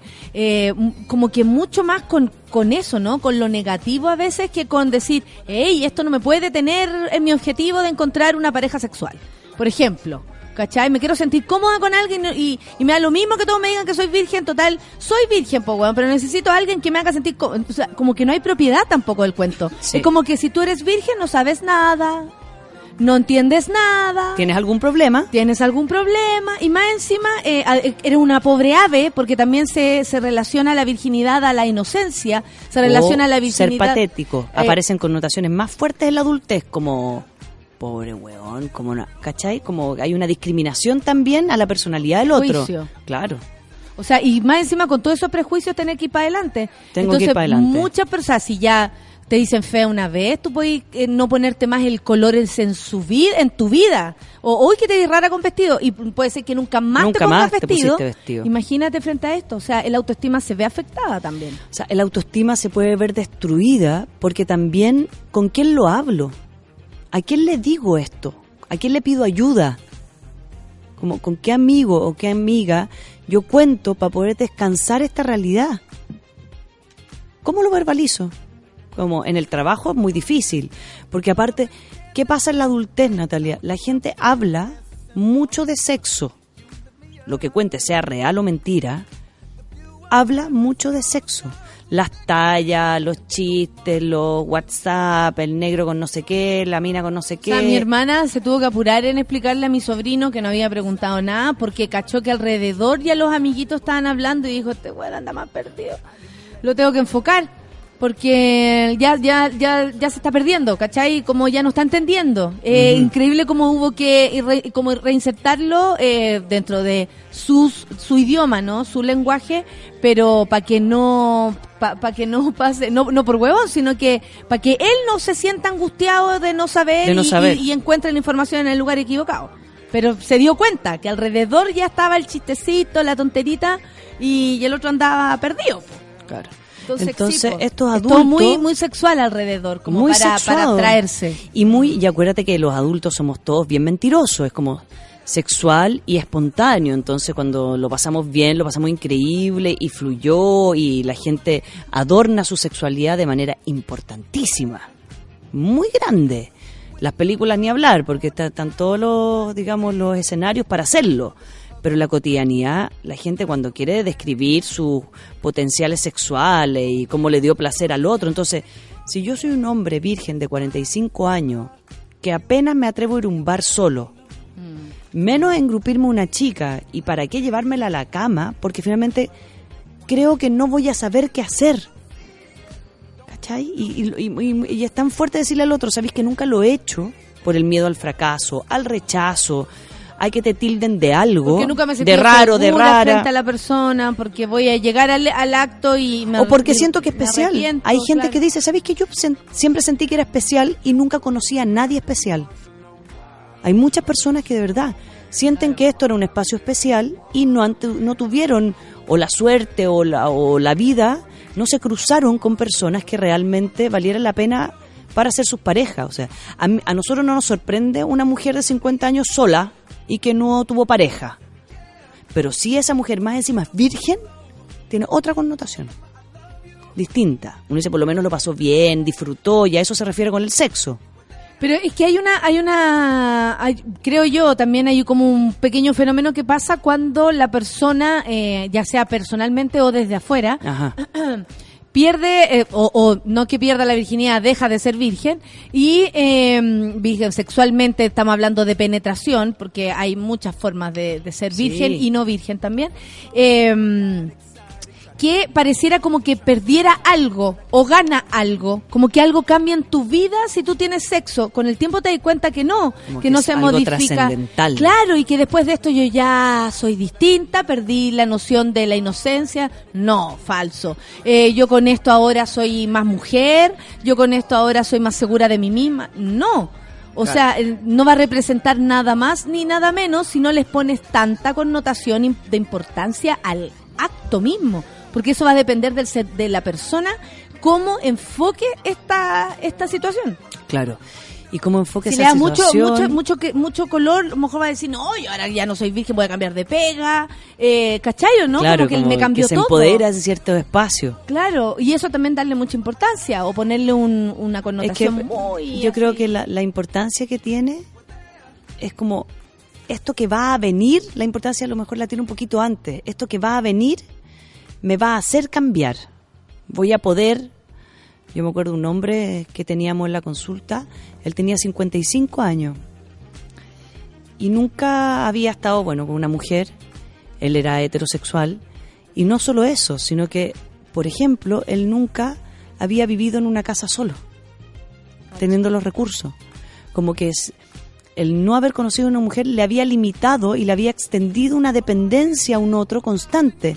Entonces tú, pu- pues tú vivías en hoteles, porque no se sentía bien para construir un nicho, una casa, porque la inseguridad en la cual este hombre se había construido constantemente por no tener pareja, por no sentir que era deseado por una mujer, que finalmente lo hizo sentir que ningún espacio era una construcción de nicho si no había una mujer, por la presión social de que la familia se arma en pareja, Porque a lo mejor tenía la mamá como muy convencional de su vida. y todo. Sí, muy eje central, muy convencional, Es que muy dependiente. Tu mamá, todo bien que sea tu mamá, pero nunca puede ser tu parámetro de mujer. po. No puede ser tu parámetro de mujer y no Ni puede ser quien de determine. hombre. Claro. Entonces, ¿Cómo van a hacer las cosas? Quiero una Claro. galla que cocine igual. O que te vayan a hacer la comida a la casa para No. que le cocine el gallo. Claro. Por último, que vengan a ordenar la- el li, que, que me ordenen las Claro, que, cosas. que mande los tuppers la señora. Ay, qué agradable. Qué bien eso, ¿ah? No, no lo pondría ningún pero. No, nada, nada, nada, nada, nada. Que No se me mete, que se meta. Nada, no me ofendería para, Para nada. nada.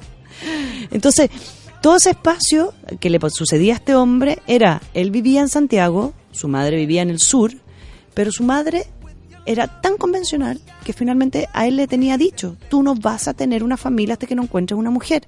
Entonces este hombre lo, había, lo tenía tan mezclado que no tenía ni un hogar. Yo decía, ¿pero dónde vives? En hoteles. ¿Por qué no has arrendado una casa? Estoy esperando que llegue una mujer para construir juntos un nicho. Entonces el trabajo que tuvimos que hacer con él es que se fuera de ahí, que buscar un hogar, un departamento de una habitación, da lo mismo, pero que empezara a comprarse sus cubiertos, poner su cuadro, ver qué le gustaba a él. La presión de la pareja y de la virginidad y la sexualidad es como que en la sexualidad se va a complementar algo de dos que me puede hacer crear cosas nuevas, como por ejemplo un hogar. O sea, y él también estaba poniendo en, en- en visto ahí como que un éxito con la mujer, po. Y Claro. comprendamos que eh, más allá de perder o no, dejar o no, de ser a la primera éxito, no, no es, po. O sea, ¿cachai? O sea, no... De, de hecho, la primera, para uno que... eh, aquí hay una persona que estaba muy preocupada, Big Boss se llama, ¿Ya? eh, estaba muy preocupado si somos o no vírgenes. Yo le voy a decir que sí, porque por eso estamos hablando de esto. Yo de ¿Nosotras? hecho- sí, Sí. Sí, sí, sí, sí. sí, súper vírgenes. Yes. Entonces por eso estamos hablando de este tema, porque claramente Hay es algo muchas que nos cosas que no he experimentado. Yo también, o sea, Millones. virgen, virgen, soy muy virgen. Y eh, estamos claros que la primera, o sea, para quien no es virgen, yo no sé de eso, ¿ah? Pero para quien no, no lo es, experimenta por primera vez con una pareja, no es, no es del todo exitoso. Porque No. los cuerpos demoran en entenderse. En acoplarse. ¿Cachai? De hecho, Sí. cuando sucede es como ¡ah! y salen fuegos artificiales y, y- y- y explotan los, Eh, eh, eh, explota el calbuco. son excepciones. ¿Cachai? Son excepciones, que es como de la primera que tú te vayas y decir, no, mentira, hi-fi. Porque en serio no es un éxito. Entonces, las personas además creen que por ser una relación sexual, incluso con alguien que tú quieras mucho, vaya a triunfar. Y tampoco está puesto ahí el, el- el grado, porque como no conocen su sexualidad, es menos, yo, es una pregunta, es menos probable tal vez que logren sentirse satisf- satisfechos sexualmente, pues, ¿no? Porque no, no se conocen. A lo mejor No. nunca se han tocado. A lo mejor nunca se han tocado y cuando me toca un otro súper distinto y entendiendo que la responsabilidad de mi placer no está puesto en el otro, sino que en mí, claro, el nervio, la timidez, la ansiedad del minuto, va a hacer que esto sea evolutivo, es un trabajo. Lo que hemos hecho en terapia a veces, Natalia, es que estas personas eh, solicitan a trabajadoras o trabajadores sexuales Oye, Rafa, antes lo- de eso sí. te voy a preguntar, esto tiene mucho que ver con, lo, con los valores, comillas, católicos, cristianos, la culpa. eh, Esto tiene que ver, todo, ¿sabes con qué todo más? tiene que ver con esto, este gran valor a la virginidad también, o una preocupación frente al tema, en vez de decir, bueno, cuando sea nomás. Yo creo que en una parte sí, Mm.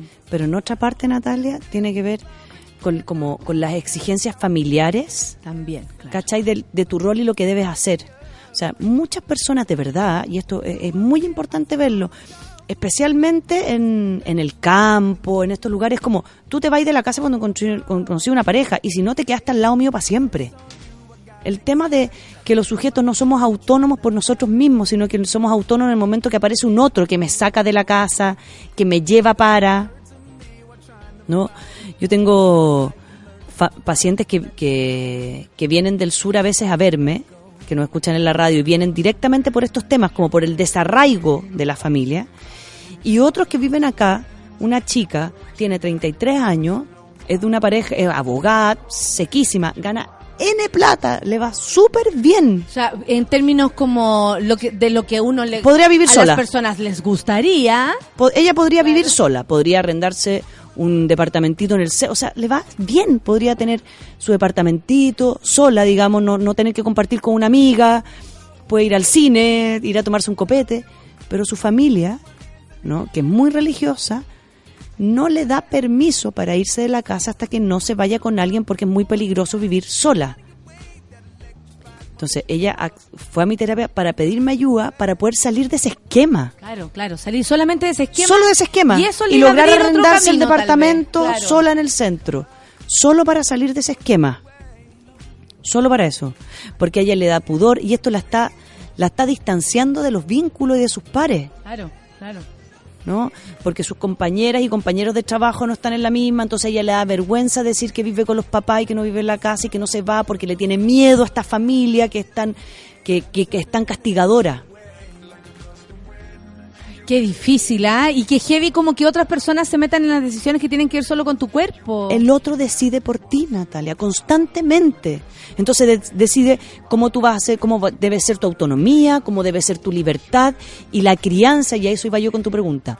La crianza en estos espacios, cuando son tan dogmáticas y tan estrictas, y, tan, y cuando hay tan poca diversidad para ver, ¿no?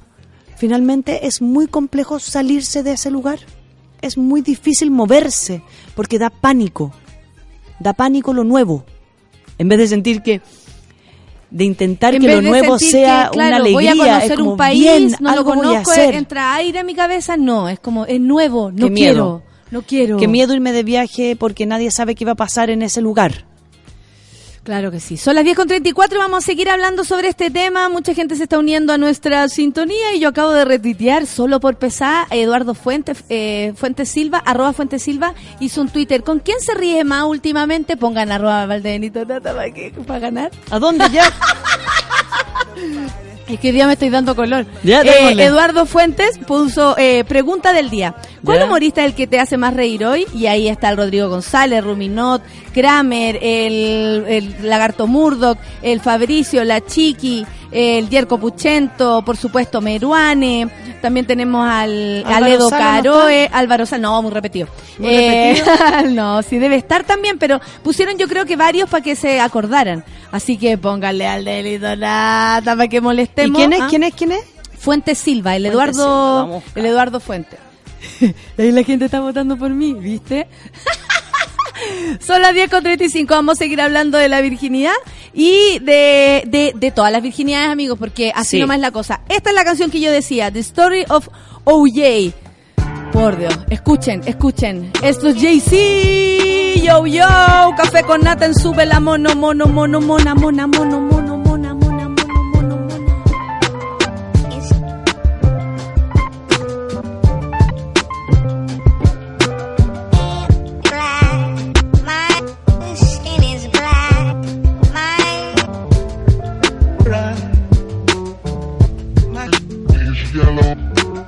Light nigga, dark nigga, faux nigga, real nigga, rich nigga, po nigga, house nigga, feel nigga, still nigga, my name is still nigga. only come to buy I like that second one. Light nigga, dark nigga, faux nigga, real nigga. Rich nigga, po nigga, house nigga, feel nigga. Still nigga. Still nigga. OJ like, I'm not black, I'm OJ. Okay. House nigga, don't fuck with me. I'm a field nigga with Sean Cutlery. Go play the quarters where the butlers be. I'ma play the corners where the hustlers be. I told him, please don't die over the neighborhood that your mama renting. Take your drug money and buy the neighborhood. That's how you rinse it.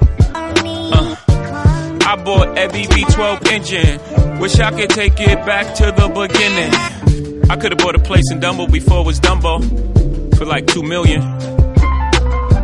That same building today is worth 25 million. Guess how I'm feeling? Dumbo. Light nigga, dog nigga, faux nigga, real nigga. Rich nigga, po nigga, house nigga, feel nigga.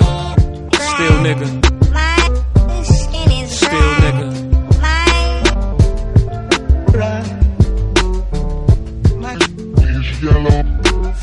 Light nigga, dark nigga, faux nigga, real nigga, rich nigga, po nigga, house nigga, feel nigga. Still nigga. My name is Still nigga. You wanna know what's more important than throwing away money at a strip club? Credit. You ever wonder why Jewish people own all the property in America? That's how they did it. Financial freedom, my only hope. Fuck living rich and dying broke. I bought some artwork for one million. Two years later, that shit worth two million. Few years later, that shit worth eight million. I can't wait to get this shit to my children. Y'all think it's bougie, I'm like, it's fine, but I'm trying to give you a million dollars worth of game for nine ninety nine. I turn a two to a four, four to a eight. I turn my life into a nice first week release date. Mm. Y'all here still taking advances, huh? Me and my niggas taking real chances, uh. Y'all on the gram holding money to your ear. There's a disconnect. We don't call that money over here, yeah. Light nigga, dark nigga, faux nigga, real nigga. Rich nigga, po nigga, house nigga, feel nigga. Still nigga. Still nigga.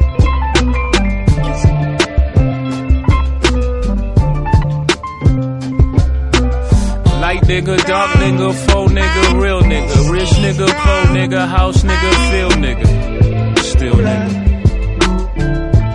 still nigga.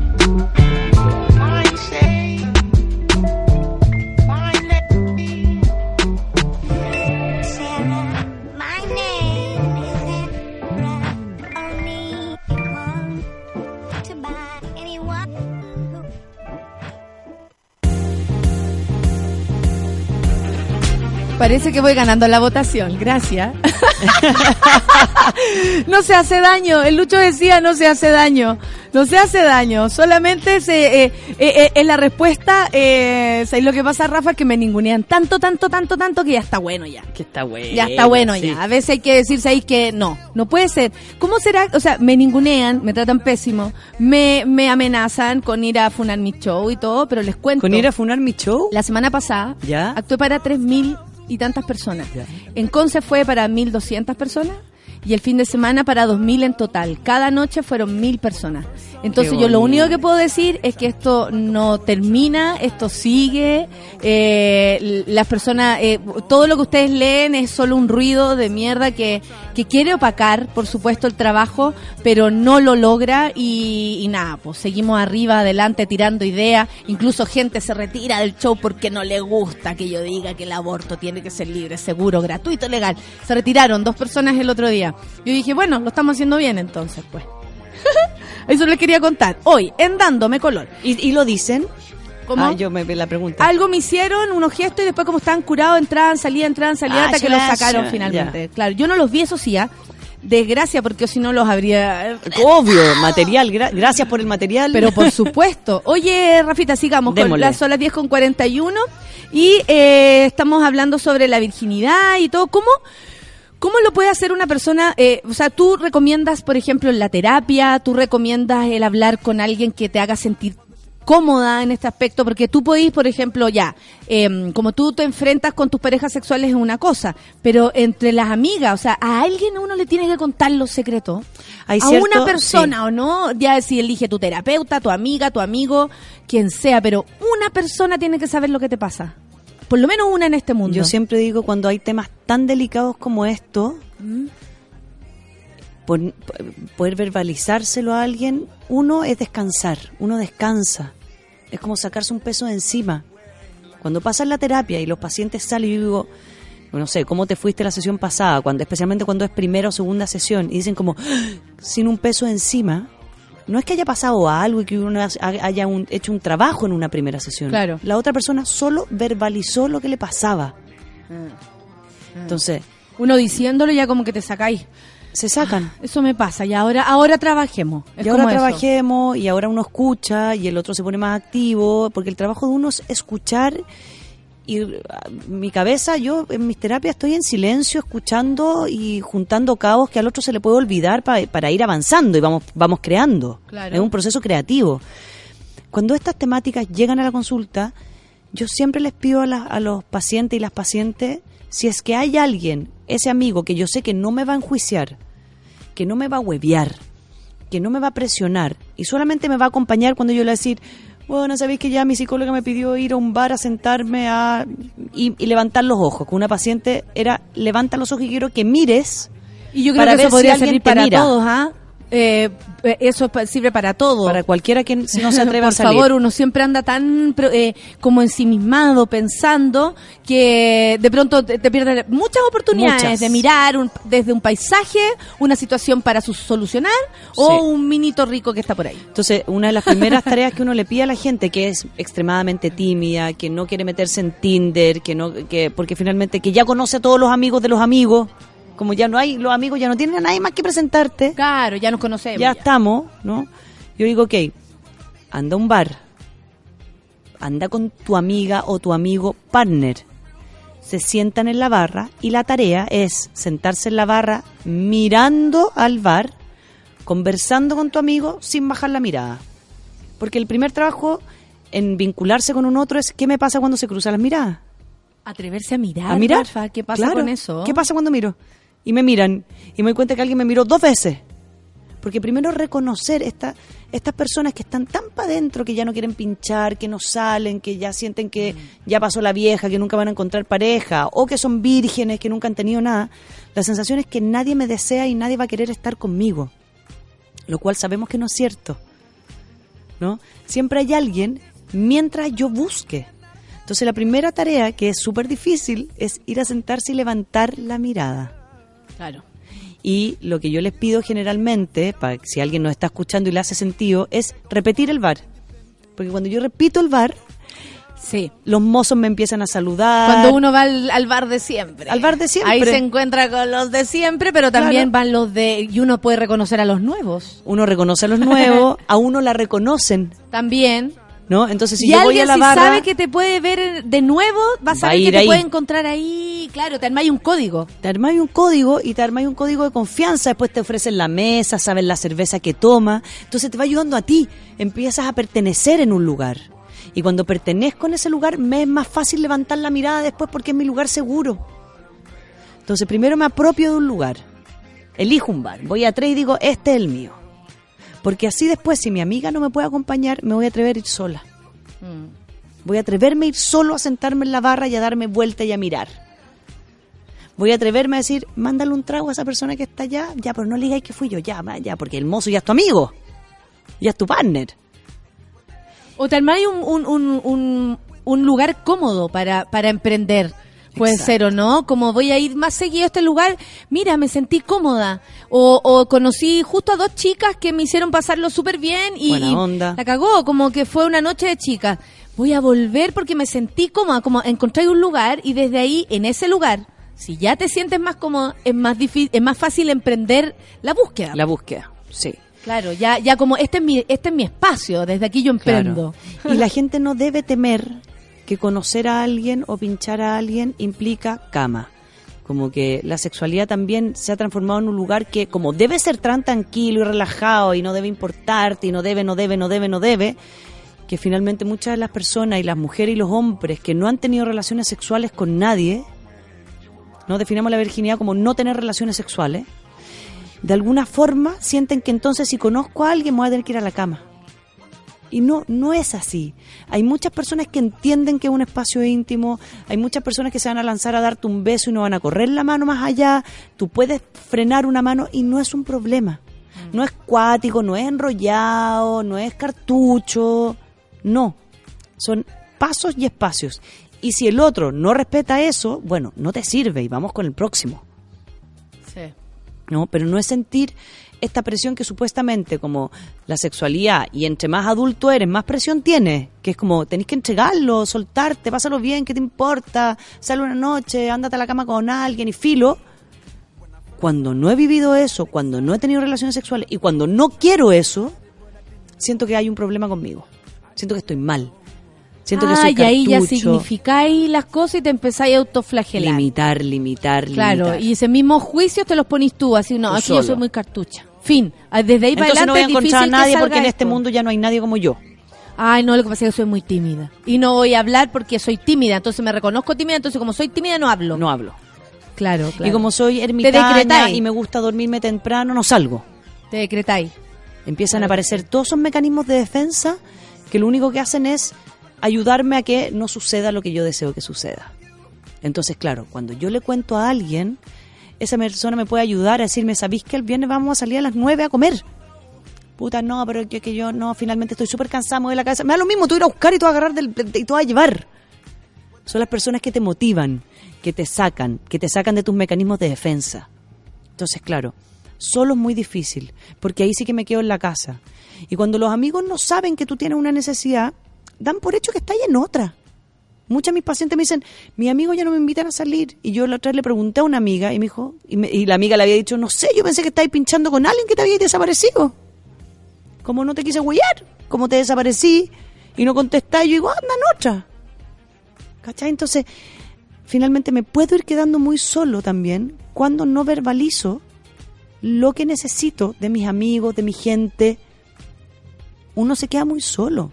Sí, y aparte que decírselo a uno mismo ya también debe ser un, un avance, ¿no? Porque mucho rato me imagino que las personas a veces hacemos el como el, el- eh, puede ser, estoy inventando mecanismo de defensa, el decir, esto ya no me importa, a mí no me importa dejar de ser virgen, no, no, no, no, no me importa, no me importa, la sexualidad para mí pasó a otro Ya pasó, como que claro. relegas tu problema a decir, esto ya fue, no lo, no lo Ya no es enfoco tema. más, no es tema, para no meterte en algo complicado, po. y Sí. eso también lo hace aún más complicado, porque Más lo dejaste en la, en la cajita de lo olvidado, en la cajita de lo que no pude hacer, Claro. sacarlo de ahí es aún más difícil, po.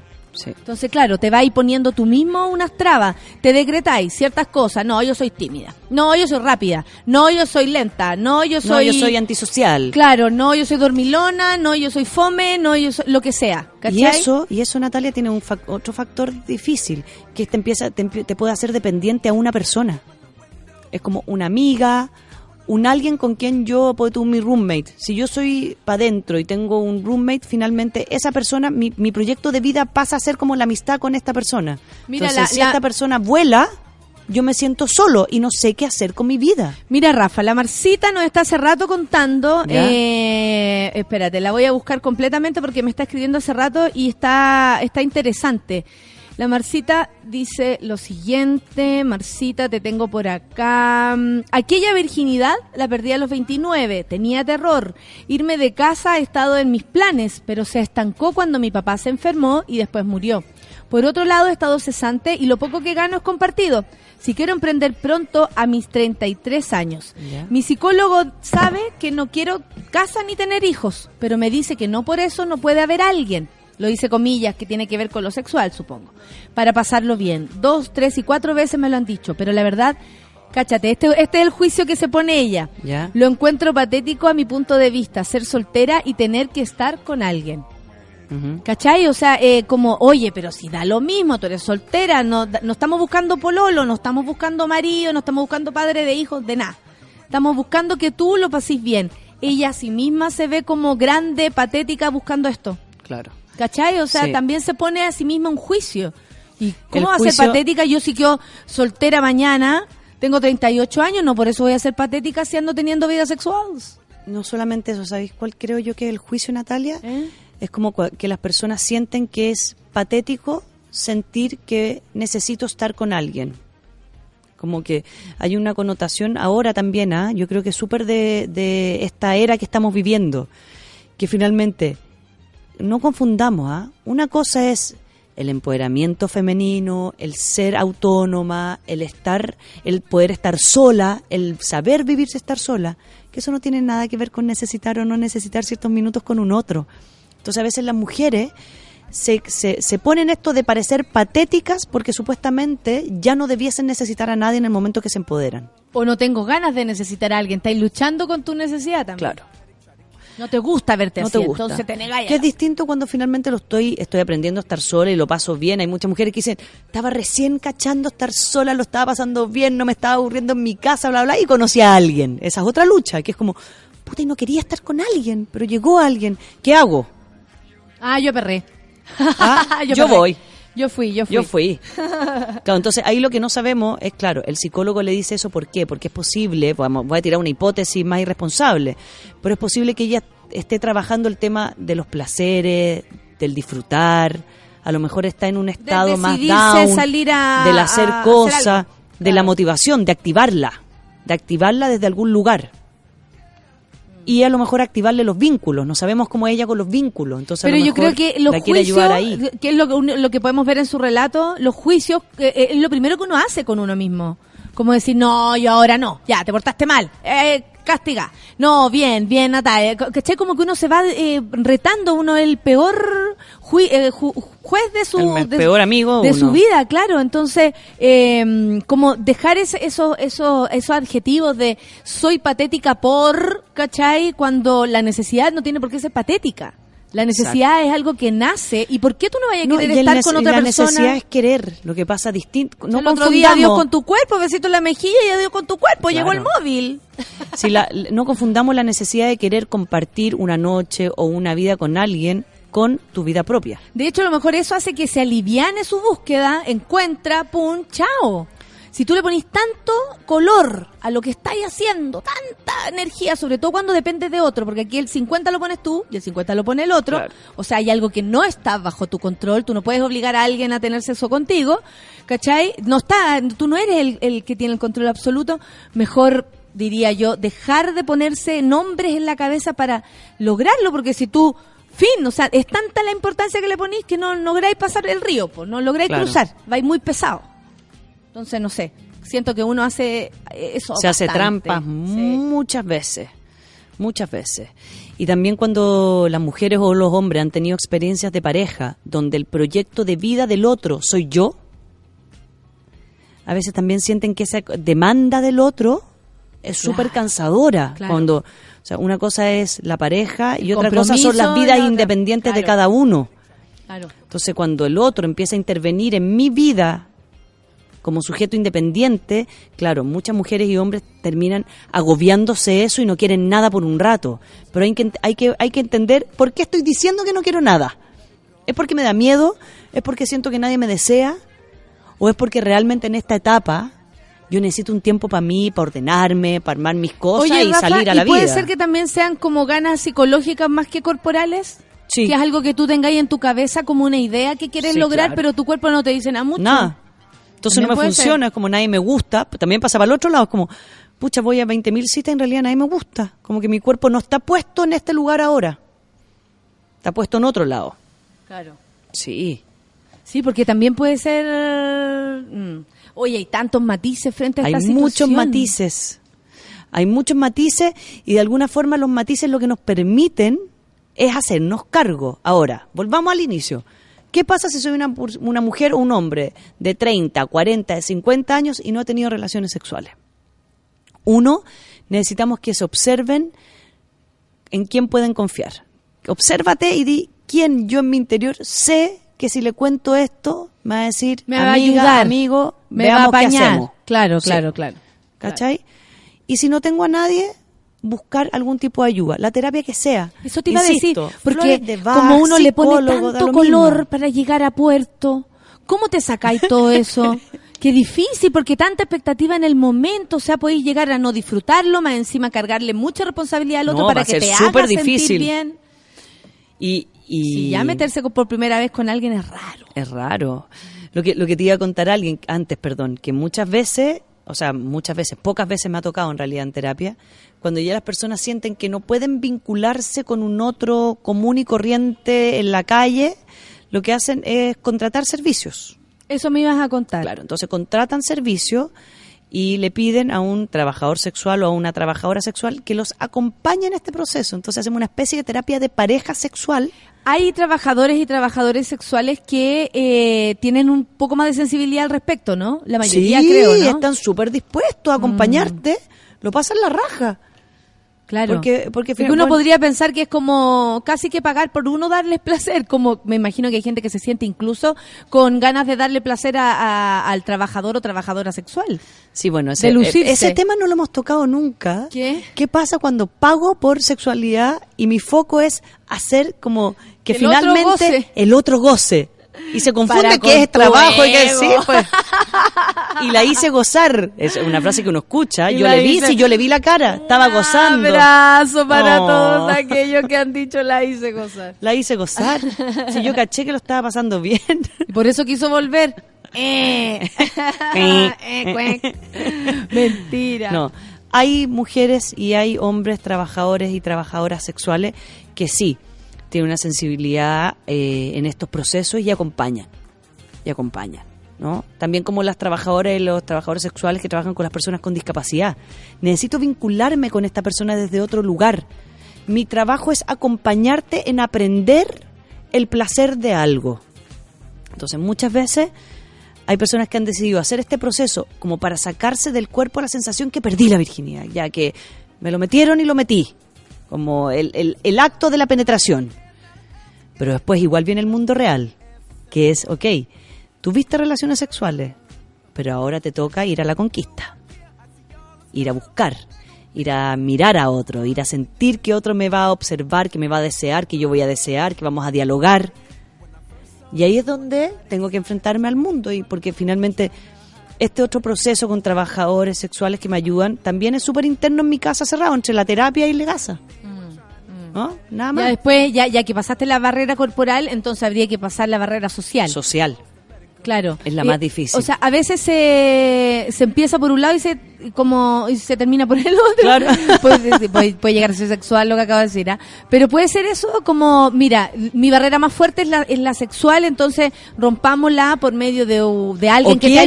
te ayude. O sabéis qué? Lo único que quiero es que alguien me toque el cuerpo. Claro, yo no, de que ahí voy a empezar a hablar, voy a empezar a conversar, a ir a los que alguien me bares. toque, Claro. sentir que alguien me agarra y no, me- me- y no necesariamente que sea por amor, sino que realmente quiero que alguien me toque el cuerpo. Sentir un peso encima, sentir que alguien me abraza, Sentir que alguien me toca, me, me, ¿sí? me, besa, ¿qué, Claro. qué es un beso? ¿Qué es una lengua? Exactamente. Sí. La Chío dice, el tema me super toma, me da pánico salir de mi zona de confort y conocer gente nueva. Me cuesta muchísimo. Y ahora que llevo harto tiempo soltera, siento que nadie me gusta y sobre todo que no le gusto a nadie. Mi ¿Cómo es pregunta que en realidad si no andáis yo le preguntaría- a quién le haya gustado? Yo le preguntaría si anda pensando que le gusta por Instagram, por Tinder, por Grindr, ¿por dónde? ¿Por dónde? Porque esta gente que se conoce por Instagram y conversan por WhatsApp y eh, como que a los tres meses se sienten conectados, yo digo desconfianza, pero la alerta se tiene que disparar inmediatamente. Porque una cosa también es la comodidad de hablar por las redes cuando tienes la habilidad y otra cosa es sentarse al frente a tomar un café. Porque mientras yo estoy hablando por, contigo por WhatsApp, puedo estar mirando la tele, puede estar una amiga mía al lado ayudándome, puede, o sea, el mundo que hay realmente detrás de esa persona es demasiado grande. Por eso digo este ejercicio, este ejercicio es súper sencillo. ¿ah? Si yo me siento que soy súper sociable, bueno, anda a un bar en la noche, solo, sola, solamente a cruzar miradas y a ver cómo te sientes. Porque cuando me siento no deseada, tengo que ir a mostrarme, tengo que mirar, tengo que sentir que alguien me observa dos, tres veces para ir aumentando la autoestima, para subirse el ego. Y así me van dando Y ganas. Y, activo el también para deseo. saber que uno pierde y gana todo el tiempo. Miráis para allá, no, te miran, chao, next. Miráis para acá, pico, vamos, ¿cachai? O sea, eso es, no es algo como vas a encontrar el amor de tu vida, No, dejen no, de ver tanta tele. Estamos solo hablando de- Demasiada... per- de mirarse. Claro, demasiada imagen puesta en tu cabeza con anticipación en vez de crear tu propia historia. ¿Cachai? Uy, yo no sabía que me estaban mirando y de pronto salí. Ah, vaya a buscar su historia, vaya a buscar su, sus dificultades, sus problemas, sus triunfos y sus derrotas, pero son tuyas y a veces salís sola y tú nomás sabís con qué medalla volví a la casa. Y Sí. solo, sola. Qué bonito. Y qué en un lugar común, el que no se atreve, acuérdese. Vaya con el amigo primero al bar de la esquina, después va con el otro amigo al bar de la esquina y a la tercera vaya a pasar y te van a decir un chop. Y tú, sí. Oye, Rafa, eh, ¿o algún consejo para estas vacaciones? Eh, la otra vez se acordaron, ahora se acordaron que nos dejabais tareas antes. Antes hacíamos Eh, ¿Cuál podría ser tocarnos? Eh, ¿qué, qué, qué, qué nos va a, a encomendar? Una de las cosas que, que salió mucho en el taller del sábado tenía que ver con el deseo, con que esta, esta vida tan rápida y tan accesible me hace perder el deseo. Y el deseo está puesto en estas fantasías, como dices tú, en las películas, en Netflix. Me construyo escena en relación a lo que veo externamente y lo En vez quiero de vivir tu propia historia, en vez de o de hacerte tu propia creármela. historia, claro. De creármela. De yo ir al lugar, no a esperar que pase algo, sino que ir a construir algo. Creo que la tarea este año de nuestra terapia va a ser cómo construimos todo lo que deseamos para ver si realmente son deseos. Entonces, si yo siento que quiero cierta escena o, o voy a ir a tal lugar porque creo que se me va a dar A, B o C, es como anda al otro lado. O sea, de verdad, si yo creo que voy a ir a un, a un bar, no sé dónde, para conocer a alguien, ándate a la chopería al frente. Anda a comerte el sándwich. Ándate, eh, como baja a la sencillez y a la se cotidianidad. Es que uno tiene que bajar a la cotidianidad, Sí, Natalia. No puede, no puede Creer que va a ser en situaciones un excepcionales. crucero. Claro, busco lugares a un excepcionales. crucero. Nada que ver, po. Aquí mismo, en la esquina puede estar. En, en una librería, diría la Sol. En lo más Eh, En cotidiano. un concierto mirando para el lado. En donde sea, en la consulta médica. Eh, atentos, atentos, atentos. Siempre te pueden estar mirando, tú siempre puedes ser eh, como el, el- el objeto de deseo de alguien y lo digo desde el mejor lugar. Eh, sí puede Entonces, suceder. la tarea, ya que no nos ha funcionado de- apagar el celular Por último, un si vaya día, a salir sola, créetela. Pues weona, no tenéis con nadie con quien probarte. Vais sola nomás. Tú y tu, y tu historia, tú y tu película. Sola. Y cuando salga sola, porque la gente sale con el celular, ya, y el celular, insisto, tengo historias, tengo Facebook, tengo Instagram, me puede mantener ocupado mucho rato. Yo digo, ok, guarda el celular o déjalo para abajo solamente para llamadas. ya si con alguien eso te te, vaya a ser atractivo. Ya, ya con eso. Ya con eso estáis ganando unos y yo le digo a la gente, lleva un libro. Si te logras concentrar en tres páginas, eres bueno para leer y estáis tranquilo. Pero si no pasáis de la primera o pasáis y no sabéis lo que estáis leyendo, es porque finalmente estás en un lugar incómodo donde algo sencillo no lo estás pudiendo hacer. Claro, claro. Y bajo el libro y me tomo un café. Parte por un café. En un café te vas a demorar siete minutos. Y yo creo que, que probarse, hacer, Probarse. hacer ese tipo de cosas, como jugar con uno mismo Ir. también, si no va a pasar nada tan malo. Ir y Cuídate. tómate un café. Avisa dónde estáis, dale tu ubicación a una amiga, eh, si te vaya a ir a encamar, no te olvides de avisarle a tu a alguien, a una sola persona dónde estáis, porque nunca Sí. se sabe, eso lo tenemos que saber. Pero por otro lado, pruébate, vive tu historia, sal. ya que te gustan las películas, imita por último las huevas de las películas y Anda al sal. Sola y, y ubícate ahí en el mundo como a ti te gustaría verte desde afuera, desde adentro, desde todos lados. Solo Gracias, Rafa. A vivir y a crear nuevos deseos. Nos vemos en marzo. Nos vemos en marzo. Eh, nos vemos en marzo porque la Rafa sigue con nosotros. Sí, la Rafa, esto no continúa. Nos Gracias. vamos hasta mañana Muchas entonces gracias. con Work, porque sí, nos vamos a seguir trabajando. Gracias. Rihanna hasta abajo, hasta el menos cuatro, café con nata en suela.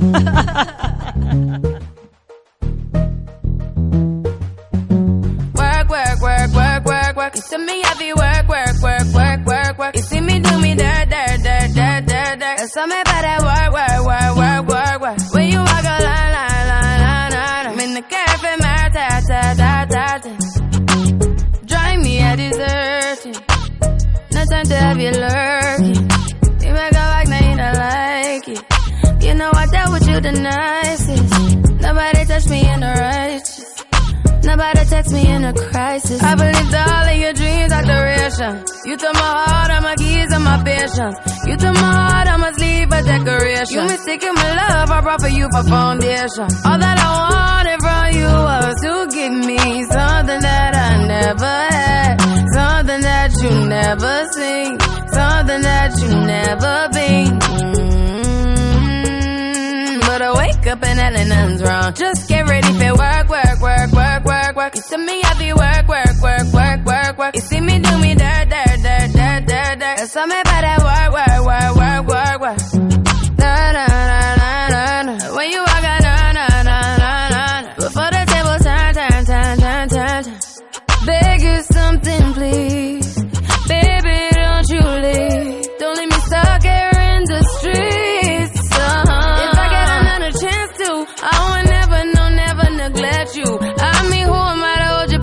Against you? I just hope that it gets to you. I hope that you see this through. I hope that you see this true. What can I say? Please recognize I'm trying, baby. I feel why, why, why, why, why, why. It's me, I feel why, why, why, why, why, why. You see me do my da, da, da, da, da, da. Something about that why, why, why, why, why. When you walk out, la, la, la, la, la, la. When the cat from my ta, ta, ta, ta, ta. Yeah, okay. Need to get done, done, done, done. At work, come over. We just need to slow the motion. Don't get out of way to no one. Long distance, I need you. When I see potential, I just gotta see it through. If you had a twin, I would still choose you. I don't wanna rush into it if it's too soon, but I know you need to get done, done, done, done. If you come over, sorry if I'm way less friendly. I got niggas tryna end me. off. yeah. I spilled all my emotions tonight, I'm sorry. Rolling, rolling, rolling, rolling, rolling. How many more shots until you're rolling? We just need a face to face. You could pick the time and the place. You'll spend some time away. Now you need to forward and get me out of work, work, work, work, work, work. It's me up there, work, work, work, work, work, work. You see me do my da, da, da, da, da, work, work, work, work, work. When you walk out, la, la, la, la, la, la. When the cat from my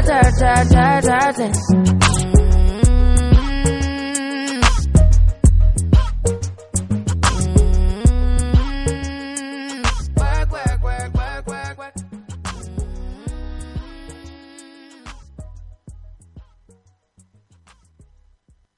Eso fue Café con Nata. Natalia Valdebenito te espera de lunes a viernes a las 9 de la mañana en el matinal más pitiado de Chile. A mucha honra. Solo por Sube la Radio. En otra sintonía.